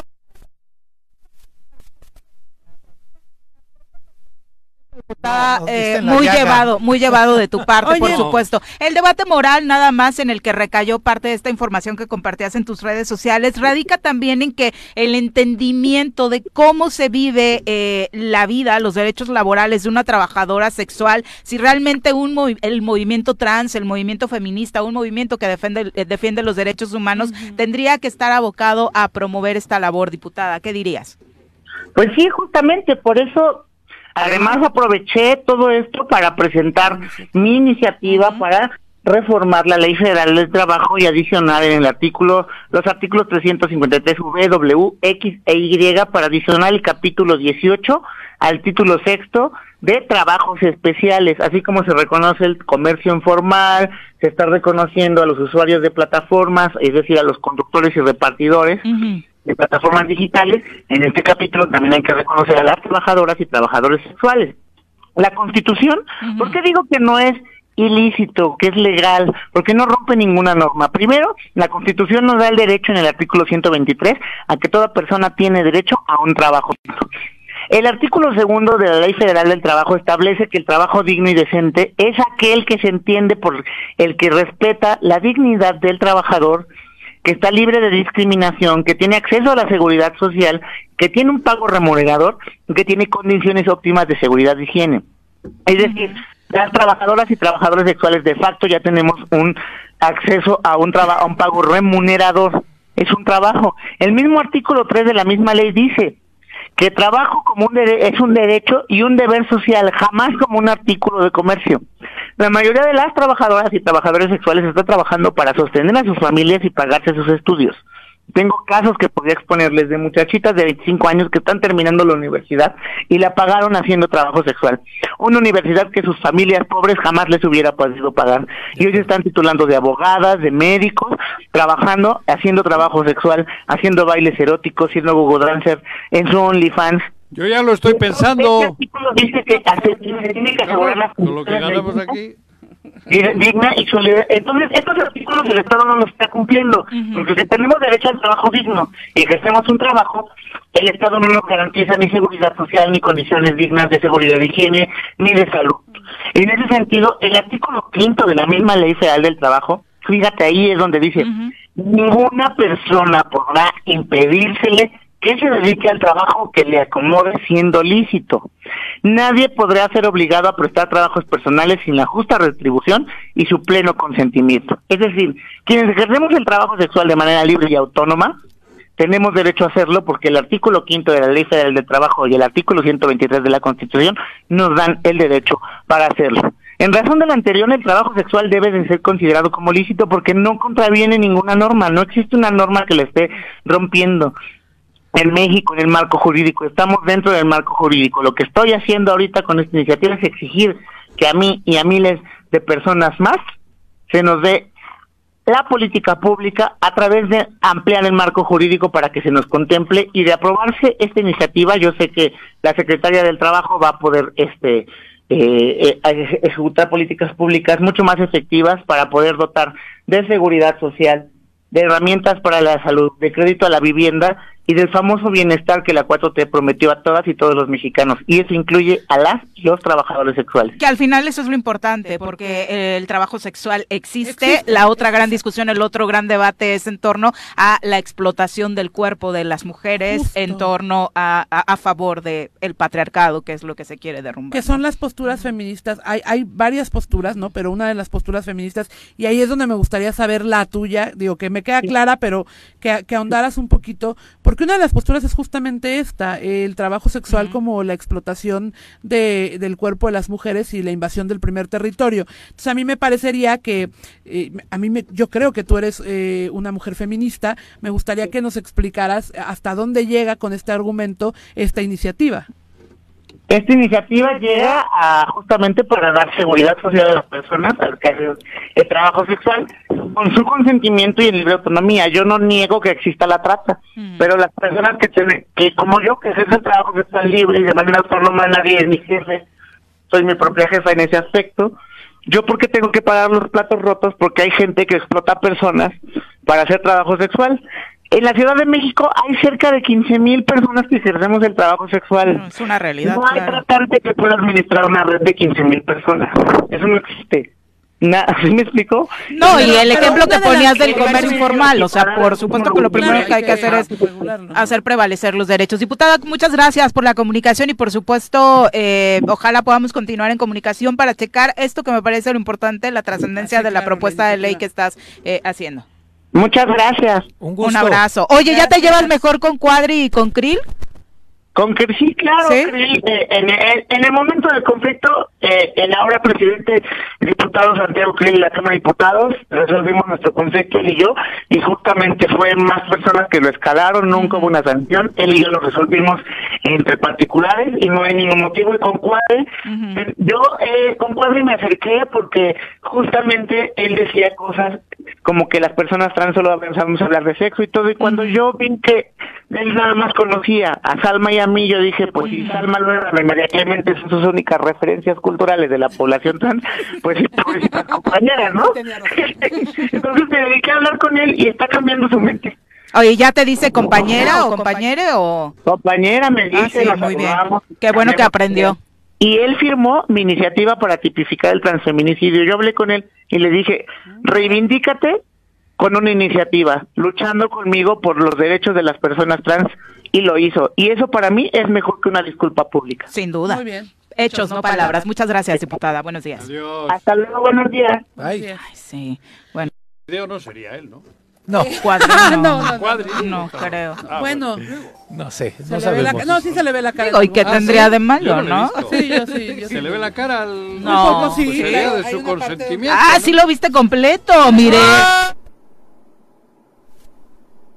Estaba documentando un hecho político ah, No era político, yo era vi un hecho sexual. Pero y dije, estaba en no. Era un la hecho sexual, no era un hecho político. Estaba en la Es palestra que, política. es que la bronca es que les Empezó dan la entrevista diciendo, político. Porque mire, el es de, me indigna que salga en mis redes sociales, pero si me sale lo veo completo. Sí. No, No, yo estaba, a ver, yo estaba documentando. Es que no era un hecho político, No, miren. A mí no me era un gusta hecho- hablar sin saber de qué Era hablo. un hecho es particular. sexo explícito, Te echaste hasta era un letras, hecho cabrón, del final de... A ver Es si finalizaba con su iniciativa, Sí. ¿no? Ah, hasta lo vi cuadro por cuadro, A ver si para que no se me algo, pasara güey. nada. Yo no soy, yo no soy doble moral, yo Joder, sí lo vi. Son tres videos, si quieren les ¿Cómo explico. termina? Yo nada más vi uno, fíjate. Son tres. Yo nada más vi uno. ¿Cómo termina? Pero no es un hecho político. Termina con un muchacho muy satisfecho. Bueno. 25 de la mañana, eh, bueno, dice, buen debate. eh, dice Robert Vargas, de verdad que desafortunada entrevista, le están dando importancia a lo menos importante platicando con eh, la diputada María Clemente. Hombre, Bueno, oye, a ver, No, es relevantísimo, todo es relevante. no, pero eh, es que no estoy Bueno, negar que el trabajo sexual nos ¿Existe? trastoca absolutamente a ¿Quiere que todos. Acabamos de tener ¿No? un gran debate fuera del aire respecto de- Claro. de, la, de las posturas Serio. que hay sobre el trabajo sexual y que además qué bien que de- después de todo esto me parece muy inteligente de la diputada haya sacado esta iniciativa que, que me ese parece es que el presenta tema, hoy, ¿no? sí, ese es el Ese tema, es el Miren, tema. sin Hay que visibilizar los temas. Sí. Antes, antes de entrarle a si está bien, si está no, Ah, y estos rollos ¿seguro? morales, el velar por los derechos de las trabajadoras sexuales, nada más vayan a darse una vuelta por el Zócalo de Cuernavaca, el pleno centro de la capital del Así estado. es. Está Las lleno, ya no son las calles aledañas, es el Zócalo de Cuernavaca el que está lleno de prostitución. ¿Cómo no? Pero además yo, muchos de, muchas muchos de estos que dicen que esto no está bien, ni la entrevista, seguro que se pasan el día viendo la Pati Chapoy. Cabrón, claro. Sí, con temas banales y demás. ¿Cómo banales? Joder, cabrón. Tres gays en la mesa, lo otro tal, hablando de lo que es más... Bueno, y la importancia No, de no, no hablo que- porque sean tres gays, cuidado. Ajá. Quiero decir que, cabrón, ¿hay por qué no se escandaliza? Yo nada más es Si eso es lo ¿no? más absurdo Y además del es mundo. que escuchen lo que quieren escuchar, escuchemos, insisto, lo relevante Vamos es la iniciativa. tema. En las ¿no? horas principales, Pati Chapoy. Hombre, no me jodan. Lo- a ver, yo, yo se lo No, decía a no la diputada, ¿no? De- ella decía, es que Twitter no es para niños, pero es una realidad y existe y ahí está, y hay muchas menores en Twitter. Lo mismo pasa con el trabajo daños en las Ahí está, se y- da, y y que mejor de que estén América. con A eso, a eso iba. Yo, yo creo que es una responsabilidad que ves en tus redes. Por supuesto que hay que informarse. A la hora que abres tu perfil, tú pones tus canales, a lo que le das like, el, ar- el algoritmo te va mandando esa información. Sí. Por supuesto, ¿A te ayuda, le te ayuda a limitar, Yo pero con justo, un adolescente. justo en este Y ejemplo él no que- me pidió permiso Ah, para tener un Twitter. Claro, o sea, claro. Pero justo en este ejemplo que ponía Juanjo, o sea, hoy las telenovelas ya no solamente ponen escenas románticas. ¿Qué no? Eh, eh, yo lo platicaba con amigas un día cambiándole ahora que estaba la serie de Vicente. Fernández, o sea, en,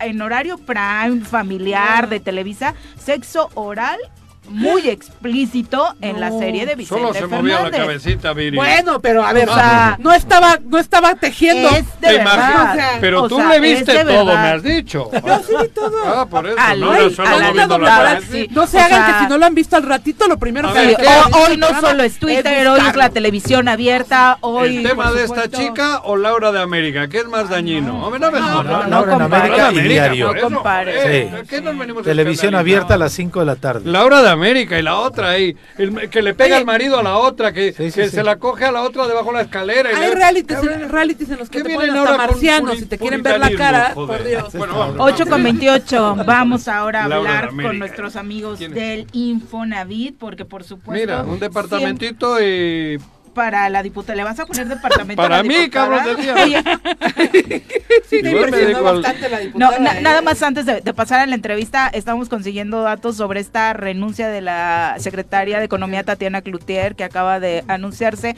eh, en la mañanera. eh, ha dejado de ser la secretaria de Economía en el gobierno federal. Ha sido una mujer muy cercana durante pues en los últimos años al presidente Andrés Manuel López Obrador. ¿Sí? Fue vocera de su campaña y hoy no sabemos qué planes tiene a futuro, si hay algo relacionado con eso, si es un tema personal. Lo único que se anunció es que a partir de hoy deja de ser la titular de la Secretaría de Economía hace unos momentos. Joder, Eh, es buena amiga. Sin duda, también vamos a tratar de contactarla. De hecho, hay ocasiones en las que obviamente por eh, el acompañamiento que hemos tenido incluso desde campaña con la vocería que tuvo, eh, pues busca también este espacio para dar a conocer algunos proyectos de la Secretaría de Economía. Vamos a tratar de, de contactarla. Eh, ahora sí, entrevista con Infonavit. Ya nos acompaña el arquitecto Jorge Salgado Ruiz, encargado de la delegación Infonavit en Morelos. Bienvenido, Jorge. ¿Qué onda, Jorge? ¿Qué tal? Buenos días. Como siempre, un gusto estar aquí. Si pongo un prostíbulo en uno del Infonavit. Mientras lo pagues puntual, Digo, haz claro, lo que quieras no hay inmueble. ninguna cláusula que prohíba. Eh, solo son para vivienda. Sí, no- no pero pónselo a la negocio, diputada, pero- pónselo a la diputada. y ya. En las Eh. viviendas no hay sexo. Eso ya.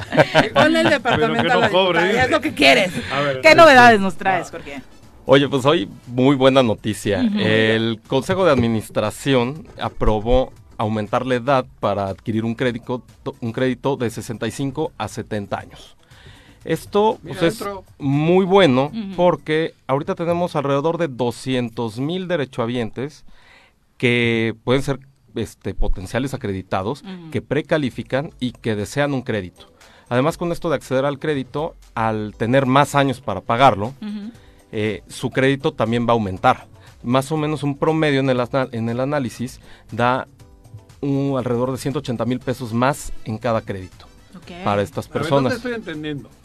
Eh, Perdón. Antes, Al- ¿hasta qué edad se podía? hasta 65. Ahora yo Ya tengo después de los- Para 66. solicitar el crédito. Ajá, para solicitar el crédito. Ah, Yo ya no podía, ahora que yo tengo 66. ¿Puedo? Exacto, se puede. Y va a quedar a un plazo más amplio el crédito. Antes era un poquito más reducido por lo que quedaban las mensualidades, Ah. un poco Elevadas. quedaban elevadas. Costos. Y mismo eso reducía la capacidad de crédito porque no te podían dar más porque quedaban pues bastante groseras las mensualidades. Ahorita quedan unas mensualidades mucho más cómodas. Groseras como qué, cuánto era. No, pues todo depende de tu salario, pero no- no, a- a- Porcentaje. hay que acordarnos además que no podemos rebasar dependiendo del salario de la persona, la pero de- dice por la ley desde no un puedes 20 dejar sin dinero sin dinero desde un trabajador. 20 hasta un máximo un 30 dependiendo del escalafón salarial. Exactamente, digo, si Hoy ganan más puede ser hasta un Bueno, 30. yo mañana un crédito 66, me muero al año siguiente, cabrón, ¿y qué pasa con ese crédito? Ah, pues ese se cancela automáticamente ¿Y se queda a tus beneficiarios. ¿Ah, sí? Sí, claro. Toda la vivienda que nosotros No les tenemos des tiene Sí, no, no, eso Mire, que, que- que ¿En les quede claro.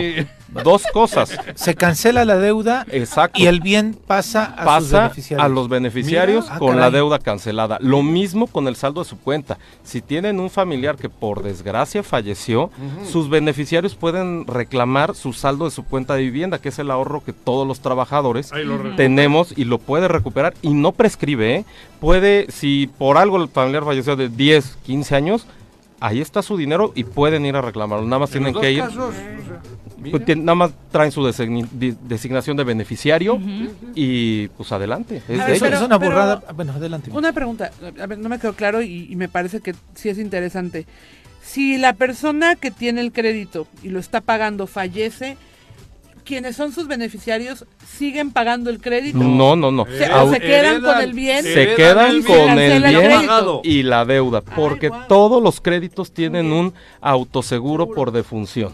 Así como tienen por un seguro de daños que cubre literal hasta si te cae un avión, cubre ese tipo de cosas, daños meteor este por un fenómeno meteorológico, por sismo, por todo está cubierto y todo ese tipo de accesorios que tiene que además son módicos, o sea, esta cantidad de- del crédito, cada seguro cuesta 50 pesos, 100 Claro. pesos, o sea, no cuesta nada, no es como en la banca privada que te dicen, este, Sí. "Ah, Sí, aquí están sus 2.500 accesorios de todos y pagas 5 mil Sí, de no crédito enteras, y nada. otros 5 mil de accesorios. Sí, sí. ¿Hay requisitos extra que se solicitan cuando una persona de esta edad No, nada, los mismos. ¿Son los mismos. Precalificar sus 1080 puntos y vámonos. Se amplió la edad, pero... Se amplió la edad porque hay 200 mil personas en México que ya pueden acceder a ese crédito. ¿Ya pueden o vamos a tener que esperar un... A partir del 22 de noviembre. Ok. Y ahora, Ah. personas que tengan, este, que estén en el límite de edad, De los eh, 69. Ujú. 75. no, a lo mejor que estén en 62, 63 Ah, años, a-. este, y quieren cancelar, ahora- están en proceso,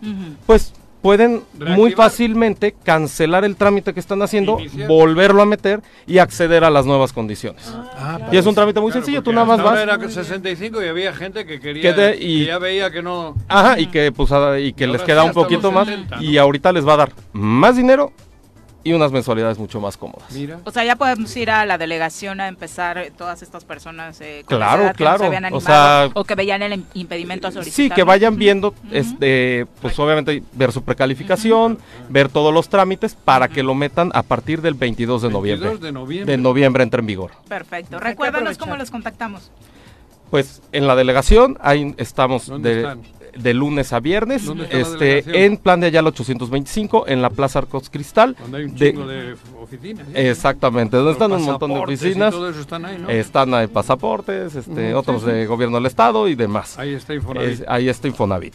Y también nuestros canales oficiales, que chequen mi cuenta Infonavit, que es mi cuenta.infonavit.org.mx y el portal Infonavit. Y también que se inscriban a Socio Infonavit, este programa donde Ahí no hay recibes un montón gestores de... de... esos que te esperan en la avenida Plan de Ayala, Y- como en el... eh, Coyotes, coyotes. Como lo- el, el- Esos son los de enfrente, Exactamente, aquí todos los trámites Directo. son gratuitos. Si alguien les dice que uno que les va a dar dinero en efectivo, que les va a hacer las cosas más fáciles, aguas, nada más les va a tomar el pelo y su dinero y sus datos no personales. ocurre eso. Aquí no pasa ese tipo de cosas. Mira, bueno, todos los bueno. trámites, todos los trámites son gratuitos. Perfecto, bueno. muchas gracias por acompañarnos. Muy buenos días. Eh, Voy a pensarlo. Claro que sí. Vamos a escuchar ahora lo que decía Tatiana Cloutier en la mañanera. Agradeció con un mens- mensaje ¿En la muy beisbolero. Eh, dice que ya jugó y que ahora le va a tocar estar en la porra. Estimado presidente, aprovecho esta nota para agradecer la gran oportunidad que me has dado de caminar contigo en favor de la cuarta transformación. Si hago un símil con el béisbol, me tocó ser invitada a jugar en las ligas mayores, conocer el país, representarlo, jugar en distintas posiciones sudando la camiseta al mil y nunca dejando de hacer lo que me correspondía con tal de meter una carrera a favor de México. La misma dinámica ha sido en las 57 entradas que me tocó jugar al lado del liderazgo tuyo desde la campaña y ahora como presidente de este hermoso país. No obstante, uno debe saber, como en el juego, cuándo retirarse. Estoy segura que no hay posición menos importante que otra, pues hasta en el público y la porra uno tiene un papel, un papel fundamental para animar siempre a los jugadores. Como lo platicamos desde el 26 de julio y lo reiteré el 9 de septiembre, mi oportunidad de sumarle al equipo está agotada. Me paso a la porra, desde donde seguiré con ánimo al equipo o como decimos desde el espacio común, hacer una más que trabaja por la patria, ya que la revolución de las conciencias no permite de dejar de involucrarnos en el quehacer del país. Quisiera decir mucho más, sin embargo, lo único que sale de mi boca y de mi corazón es gracias. Gracias una ocasión más por enseñarme a apreciar la diferencia como un espacio de respeto, de diálogo, de crecimiento y por dejarme poner mis capacidades al servicio de la patria. Y sobre todo por mostrarme que cuando de servir se trata, no hay cansancio, enfermedad o barrera que no se pueda superar. Esta semana me tocó levantarme tres días a la mañanera y ya no podía. Bueno, eh, parece ser, según se especula, que ¿eh? también, eh, por supuesto, es un tema personal. Al salir eh, del Palacio Nacional, algunos reporteros le preguntaban, eh, dijo que ya no iba a ahondar más, solo dejar claro que no hubo nada abrupto, que existe un gran respeto, como lo acabamos de escuchar, e incluso un afecto muy grande por el presidente. Eh, y pues, bueno, quedó claro con eh, este, este mensaje que deja. ¿Por qué no Me va para parece que es una- gobernadora de su estado? ¿De dónde? ¿De Morelos? Eh, Nuevo León. De Nuevo León. Nuevo sí. No quiso Pero no participar quiso, no en, quiso. en la última Fíjate, elección. Esta chica yo creo que sería interesante. Y estaba, la verdad es que bastante bien rankeada. Quisiéramos, Eh, quisiéramos. Gente, como Gente ella. así. Sí, claro. Me parece que es de La los hay, perfiles ¿eh? Es más de lo más valiosos, lúcido, ¿no? ¿no? La hay, que tiene la pero 4T. quisiéramos en duda. Morelos gente, sí, Sí, ¿no? claro. al frente. De lo Sí, poco claro. lúcido. Sí, y siempre quedará muy clara la opinión que la secretaria de Economía tenía sobre el gobernador de Morelos desde el primer minuto, a Sí, pesar además, incluso claro. de la línea que sabemos está tendida en el gobierno federal. Ella siempre ha sido bastante clara en torno Sí. a esta Ella sí lo- negativa a aceptar que Cuauhtémoc Blanco cumplía con el perfil para ser candidato desde que desde desde la candidatura, pues. Alertó No, ella. ella fue de las que- de las disidentes. Sí, Exacto. ¿no? Que además se le reconoce eso, ¿no? Poder disentir. Con el Sí, poder. lo dijo aquí en Con el ocasiones. Fuerte, fuerte y claro. Fuerte y claro. Ujú, Que ella sea una diferencia entre la campaña que se estaba llevando a cabo a nivel local y la lo que se estaba No haciendo lo- a nivel federal. O ¿no? sea, ella veía lo que nos iba Claro, a ocurrir. claro. Bueno, y veía ella y, y hasta Cuauhtémoc. lo No. Y quedó documentado No, hombre, en un libro, ¿no? este exabrupto que tuvieron en un restaurante. En, las le- en sí, el sí, rincón del en el bife. rincón del bife, exactamente. Pero bueno, Bueno, va. son las 8 con Tenis. 39, vamos a hablar de tenis. Ya nos acompañan en cabina nuestros amigos de Villa Internacional, que como siempre nos traen, eh, pues por supuesto, información importante para platicar con ustedes, porque nunca faltan los eventos en Villa Internacional. Nos acompañan Jaime y Alan Morales. Bienvenidos ambos, muy buenos días. Muy buenos días, Hola, muy buenos días, ¿cómo gracias están? por Buenos días. ¿Qué onda? Tenis. ¿Ahora qué se viene? tenis. El- el de todos La los años. Copa Sport Tenis, sí, es el segundo torneo que tenemos este año. Este, con mucho éxito, gracias a Dios, por el apoyo de ustedes. ¿Pero este cuántos años lo llevas haciendo? Híjole, ya llevamos más de 20 años. Más de 20, ¿no? Más de 20 Sí, ya. cabrón. Sí, sí, sí, ya. Recuerdo. Sí, sí, Yo he sí. ganado 19 veces. Y media, 19 y media. Eh, Como Nadal, güey. Sí, como Nadal. No, pues que Tú di que sí, güey. Nadal te queda chiquito. ¿Eh? Que le Por queda de la edad, sí, claro, por la diferencia corto. de edad. Que le queda chiquito Con tu, nivel, güey. con tu nivel de tenis, pues. Ah, yo. queda. Ah, Sí, creí sí, que hablabas de No, sexo. no, no, no, Como no, hoy no, andamos no, muy no. cachondos. No, no, no. Se Sí, no, prendió con la diputada. Sí, con, claro. la, con la diputada, Sí, además. la vamos a invitar al, la vamos a invitar a que juegue el torneo. Ajá. Entonces, ¿cuándo empieza este torneo, Alan? Pues comienza el día de mañana. ¿Mañana? tarde, Ah. Sí, ya, mañana en la tarde. Este, Ah, cabrón. Las inscripciones se cerraron el día de ayer para el single. Era me trampa para que no te inscribieras, Juan. Sí, no, no, no. Tienes que dejarle, tienes Para que que darle, no gane yo, tienes que darle, tienes que darle chance a los otros jugadores. Tienes que darle chance a los no, jugadores. Siempre ganas tú. Siempre gana. Pues, siempre ganas. Mañana. Mañana. Comienza el torneo. participantes? A- Hijo. hasta ahorita en singles tenemos 130 aproximadamente. No, ah, y nos faltan todavía la categoría A, 12 y menores y 10 y menores. Pero eso está abierto todavía. Sí, no, es que estos juegan este el fin de semana, juegan el domingo Juegan y el siguiente fin de semana. el próximo fin. Entonces, Pero estamos Entonces- hablando un total de 155, 160 jugadores. Joder. En singles. ya es en Sí, singles, sí, que ya nunca es, habíamos tenido tantos. Es un Ah, ¿en récord, serio? un ¿no? récord, sí, es un récord, es demasiada cantidad de jugadores y un gustazo que los tenistas pues nos apoyen, ¿no? Que Claro. siempre crean que en- crean en nosotros. ¿Solo ¿no? es singles o va a haber dobles también? Dobles Va también dobles. el ¿Ah, siguiente sí? fin de semana. Ah, la ese es siguiente para el- semana. y ese sí sigue abierto. Sigue abierto Ah, hasta el miércoles. Ahí puedes jugar. Tengo a Molina esperándome. Sí, ya en está, el ya está. Ya está. Bueno, ya intimidad. Bueno. no, No, digo, para, cambiar. Con todo respeto para el ingeniero, sí, que es unos sí. años menor, pues más o menos Menor están de Molina, la roda. ¿no? Saludos, ingeniero. Entonces, Pero ¿cómo sí, está el asunto? Al dobles todavía pueden entrar. Este se cierra el próximo miércoles a las 3 de la tarde. En el Villa Internacional. Va a ser ahí en la villa. Todo es en el club, en Villa Todo Intertenis. es. Todo, Sí, todo. ¿En qué horario se van a estar llevando a cabo los juegos? ¿Vamos a poder asistir como Claro, público? por favor, están invitados ahí. Está Es- poca madre ahora el club, ¿eh? Está, está de lujo, la verdad tiene todas las instalaciones, están Qué- muy qué bien. cambio, qué, qué inversión. Impresionante, le invirtieron y gracias a Dios, es- yo creo que es el mejor club de Cuernavaca ahorita. Sí, hombre. Sí, sí, pero de calle, Pero, pero muy, muy. Pero de calle, o sea, se los lleva de calle. Digo, no. Sí, Pues no, que ya tiene a- todo. Aparte, aparte está muy completo. Tiene Todo. la cancha dura, tiene canchas de pádel, Sí, el ¿no? pádel. La, la Pádel, alberca, tiene un vapor, exitazo el gimnasio, pádel. o sea, Es un club extraordinario. Extraordinario, Sí, alberca, duda. vapor.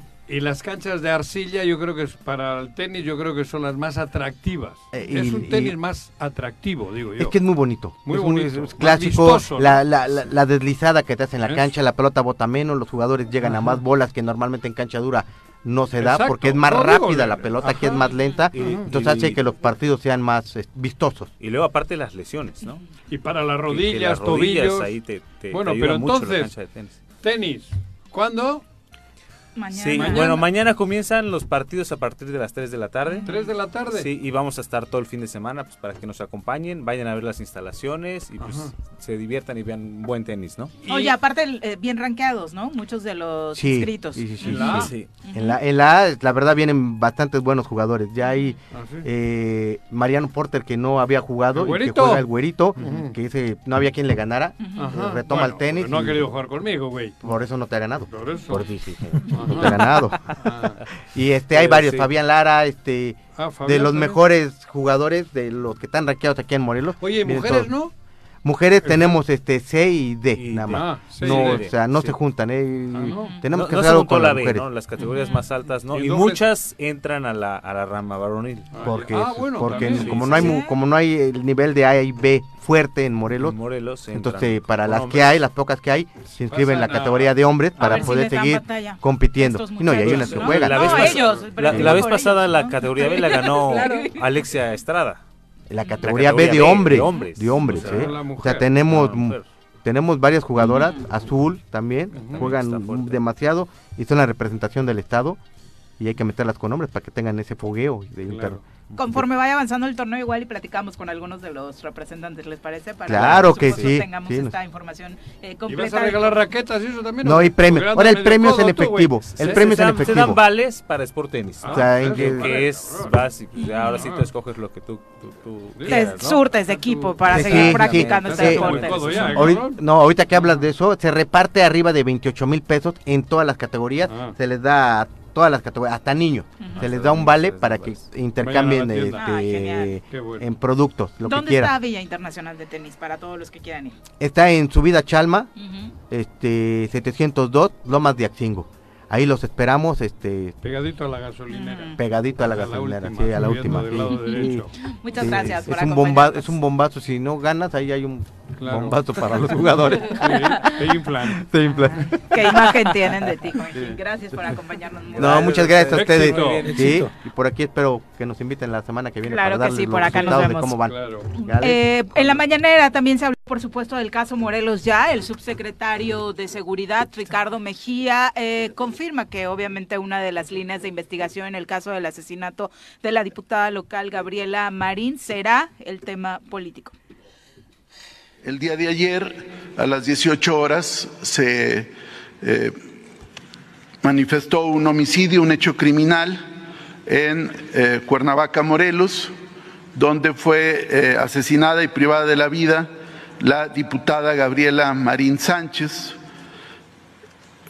Su escolta fue herido y en ese evento que se dio afuera de una farmacia en, en Cuernavaca, hay ya diferentes indicios, testimonios y material que servirá de base para la indagatoria. Ya hay una activación de parte de las autoridades ministeriales y las autoridades de seguridad pública, pero sí queremos señalar que eh, a partir de la información que se tiene, eh, no se puede descartar un móvil relacionado con una venganza o con un asunto de tipo político. Eh, La hoy victimada Gabriela Marín Sánchez apenas en julio del presente año había asumido el cargo de diputada local plurinominal eh, al fallecer otro Bueno, ahí está este recuento en la mañanera. Eh, no se habló de algún apoyo especial todavía. eh, seguramente, si se da la reunión, eh, que seguramente eh, mínimo tendría que ser con el subsecretario que se encuentra hoy en la, en la mañanera, con los diputados locales, pues eh, les compartiremos. Vamos a cerrar. Hoy, el hoy encabeza Cuauhtémoc Blanco la reunión de seguridad. Hoy sí ¿eh? trabajó. Los jueves paró, normalmente va. ¿no? Mira, ¿eh? No, los jueves normalmente va. Sí, por Nada eso más hoy. los jueves. Sí, Ahí ahí a está. veces es, es 3% en todo su sexenio que ha, asistido. Ajá, a- mi ¿no? pregunta es, Sí. ¿irá? O sea, a mí me parece que... Ya Está, está, está ya, ahí. ya llegó. Ah, ya. Ah, Aquí, bueno, ahí le ya veo la foto. A ver qué dice Ya entonces. está sí, desayunando. Wow. Vamos a ¿Qué hablar, dice? Wow. como ha sucedido casi todo Wow, el programa de sexo. Señorita, la corneta, por favor. Ni las pomadas orientales, ni las pastillas de colores, ni las novelas brasileiras, ni rasurar un tigre a mano. Nada, nada, nada funciona mejor que escuchar juntitos. Sexo, sábanas y choros, la gustada sección de nuestra doctora Adriana Guadalupe López García, terapeuta sexual y de pareja. Y no más, chécate.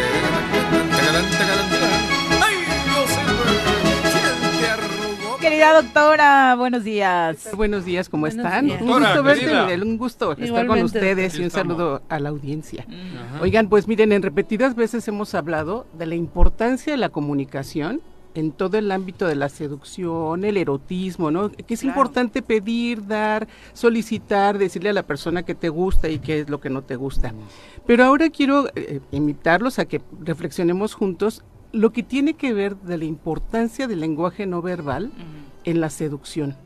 Y voy a poner un ejemplo, se los, eh, si alguien me ayuda a narrar lo que voy a hacer, las personas que nos vean, cuando alguien los ve y hace esto, Con las lenguas. Ajá. Se toca los, la- la- se los pasa labios los con la labios lengua. con la lengua, ¿no? O tiene un, pasa o la tiene- lengua o tiene un herpes o anda cachondo. Ah, ah, fíjate, ya, ya hay dos interpretaciones. Digo, En ¿no? tu caso mejor- lo primero, ¿no? lo Porque mejor- te sale uno continuamente. Claro, a mí me sale siempre que ando con la. Pero fíjense que luego te salen por pasarte de cachondo. Nunca también. por mamadas, como decía el otro. O por aguantarse. Pero fíjense cómo sin decir nada, estás mandando un mensaje que las personas que lo Sí. reciben pueden interpretarlo Mal de diferente forma, ¿no? Y entonces vean cómo esta parte, eh, tu cerebro ya tuvo que haber registrado con anterioridad lo que significa, que es un símbolo o es una mueca o es una expresión una facial. provocación, una no, provocación sexual, ¿no? Pero, pero aquí es donde tu cerebro registra si es algo sexual o no. Claro. Si, si eso se lo haces a lo mejor a un adolescente que no tiene... No se entera. No, no- no se entera de lo que Le- estás haciendo. Le duele el labio. No, pero, para nosotros claramente Pero para sexual. nosotros Sí. adultos sí, sí nos damos cuenta de eso. Y el detalle está en el enfoque que le damos a este tipo de mensajes. Si bien es cierto que una pareja que está teniendo intimidad, a veces no tiene que decir nada y nada más le hace un poquito hacia el brazo y ya sabe que lo siguiente es darle el abrazo, ¿no? Tocarle la cabeza o lo que sea, pero porque ya hay una comunicación hasta cierto Como en el punto. fútbol juegas por nota, Eh, ¿no? Exacto. No, o sea, hay Sí. como esta parte Sí, de que sí, ya sí. tienes la confianza, quizá. la o coordina. tienes el antecedente y te dejas llevar en, en un momento erótico. También. Pero el detalle es lo que pasa cuando a veces las personas lo interpretan que es la parte de, a lo mejor más agresiva, ¿no? Sí, que alguien te está viendo, Viri, por ejemplo, y en lugar de estar platicando viéndote a los ojos, busca frecuentemente Tus verte la boca o los senos Ah, o las con, la- mamas. con las mujeres, por supuesto que eso es. ¿Verdad? El escote. Que, que dicen, es, era una mirada lasciva, ¿no? Sí. Era una, una mirada que realmente me fue muy Ahí no hace incómoda. falta que se, ra- que se pase la lengua por los labios. Ya, ya sabes que. Es claro, Sí, sí. pero fíjense, ¿dónde Oye, está? Es súper ofensivo. ¿Cómo nos o sea, porque me ha dijeron? tocado incluso aquí en cabina con algunas colaboradoras ver a tipos que llegan y de verdad clavan el ojo ahí. y es como, Pero, pero ¿no? te fijas cómo fíjate, A mí me miras. A ti que no. No, Ah. a, a otros A ti que a lo mejor no te lo hicieron, lo Pero puedes sí Hay veces que sí se me va la vista. Yo, Sí, yo cuando salen las invitadas. ¿eh? Ahorita les voy a No, decir. sí. exacto. Hostia. Ah, Pero fíjate, a lo mejor ya van no, saliendo no, no. y Juan José puede mirarlas, pero ya no se dieron cuenta. Le da tortica. Ah, sin no, embargo, no, fíjate, pero fíjate, sin embargo, él sí sabe. Si hay una chica guapa y. Por eso, pero él sí sabe lo que está haciendo. Eso es a lo que voy cuando no la intención, ¿Eh? de- la intención de la persona que expresa eso y la que recibe Sucio. están como en un canal. ¿No? Claro. Porque entonces ya interpretaste que esa mirada lasciva hacia las mamas, pues no, la, la entrevista era veme la cara, Claro, ¿no? o sea, claro. a lo mejor hasta la boca de cómo estamos platicando. Pero cuando ya la mirada va hacia otro lado. Continuamente. Y, y continuamente, y Claro. además, no sé si se han dado cuenta, chicas, ¿no? Ustedes igual, ¿eh? Esta sensación A extraña. nosotros no nos mira Que nadie. te genera, sí, Juanjo, y ahorita les voy a poner un ejemplo. A ver. Pero la sensación extraña que te genera que te vean de esa manera. Ah, hay una frase entre mujeres, doctora, de me violó con la mirada. Sí, ¿no? exacto. De verdad. claro. O sea, hay cosas Y te muy, muy, un ofen- nerviosismo muy malo, ofensivas. ¿no? Claro, súper muy incómodo. ofensivas. Malo. sí. Súper incómodo. Exacto, entonces ese, ese malestar. Y fíjese cómo a los hombres también, no es más, no es tan frecuente, pero también les ha pasado. Nunca Uno, un señor apenas me que decía, me vea. y Bueno, es un que me hombre va a ver, cabrón. grande, ¿eh? A pero ver. fíjate, me decía, va a clases de baile. Y entonces una chica lo quería escoger a él y lo sacaba a bailar y lo sacaba a bailar. Al principio él se sintió, pues, ah, como que padre, ¿no? sí, Que me está claro. sacando a bailar. Pero después se dio cuenta que cada vez que bailaba, o sea, cuando tenía la oportunidad, la chica le veía los genitales. Ah, obviamente el pantalón, ¿no? Y entonces hasta que un día le dijo, oye, me hace sentir incómodo que me veas, porque aparte me decía que en las vueltas ella procuraba, como dicen por ahí, testerearlo, ¿no? Entonces, en ese sentido, él le, le generó tal incomodidad que Yo se me lo dijo. ofrezco, dile, que No, pero fíjate, es que el problema es eso, fíjate, hoy. Juanjo. Llámale, Si tú dices, yo me ofrezco, ya tiene, ya, es- ya está consentido. Claro. O sea, tú te pones claro, de pechito y ya, dices, pues ya, no hay date, bronca, ¿no? ¿no? Date, Bueno, o sea, ¿y a claro. mí qué me va a tocar? Pero en esto, de que al señor le hizo sentir incómodo, esa forma en cómo lo miraba, pues también es, es esta Pero- parte de donde brincas la raya. Pero ese caso es uno Sí, pero es lo que digo, ¿no? también pasa, Es ¿no? normalmente 100% es al lo revés, Claro, ¿no? claro. El machismo, el hombre, tal. Así es, el es, que más tiene- frecuente que sea la mujer. Entonces, miren, a donde quiero llegar es cómo tenemos diferentes enfoques, ¿no? Uno que te puede servir en este lenguaje no verbal, seductor, agradable, consentido, que tú y tu Estás pareja están en y En en- todas. en todas, En parejas, con no, mujer, esto hombre es que eso que hizo de los labios aplica con No, Claro. no, no, pero una mujer con una mujer también ocurre, Claro, o un hombre con un hombre, claro. le- gays y tal. Digo, Claro. pregunto. Y es que no fíjate, sé. hasta la forma en cómo tocas a alguien. No sé si se han dado cuenta, y esto ocurre con el, por ejemplo, cuando vas a dar un abrazo y la gente no te corresponde. Sí, o no sea, hay- tú abrazas y la no gente se queda así, efusivo, no, no. rígida, rígida, Sí, ¿no? y, y tú así como, pero no en el mal sentido, sino abrazarlo cálidamente, Sí, ¿no? sí, y que se buscando. queda rígido y no sabe qué hacer, o no corresponde. Te está diciendo que no le agrada.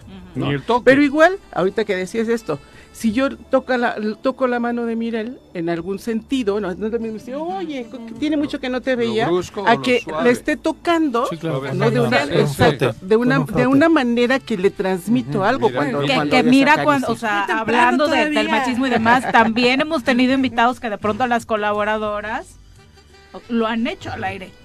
Sí, O bueno, sea, pero eso, sí. eso es por violentos.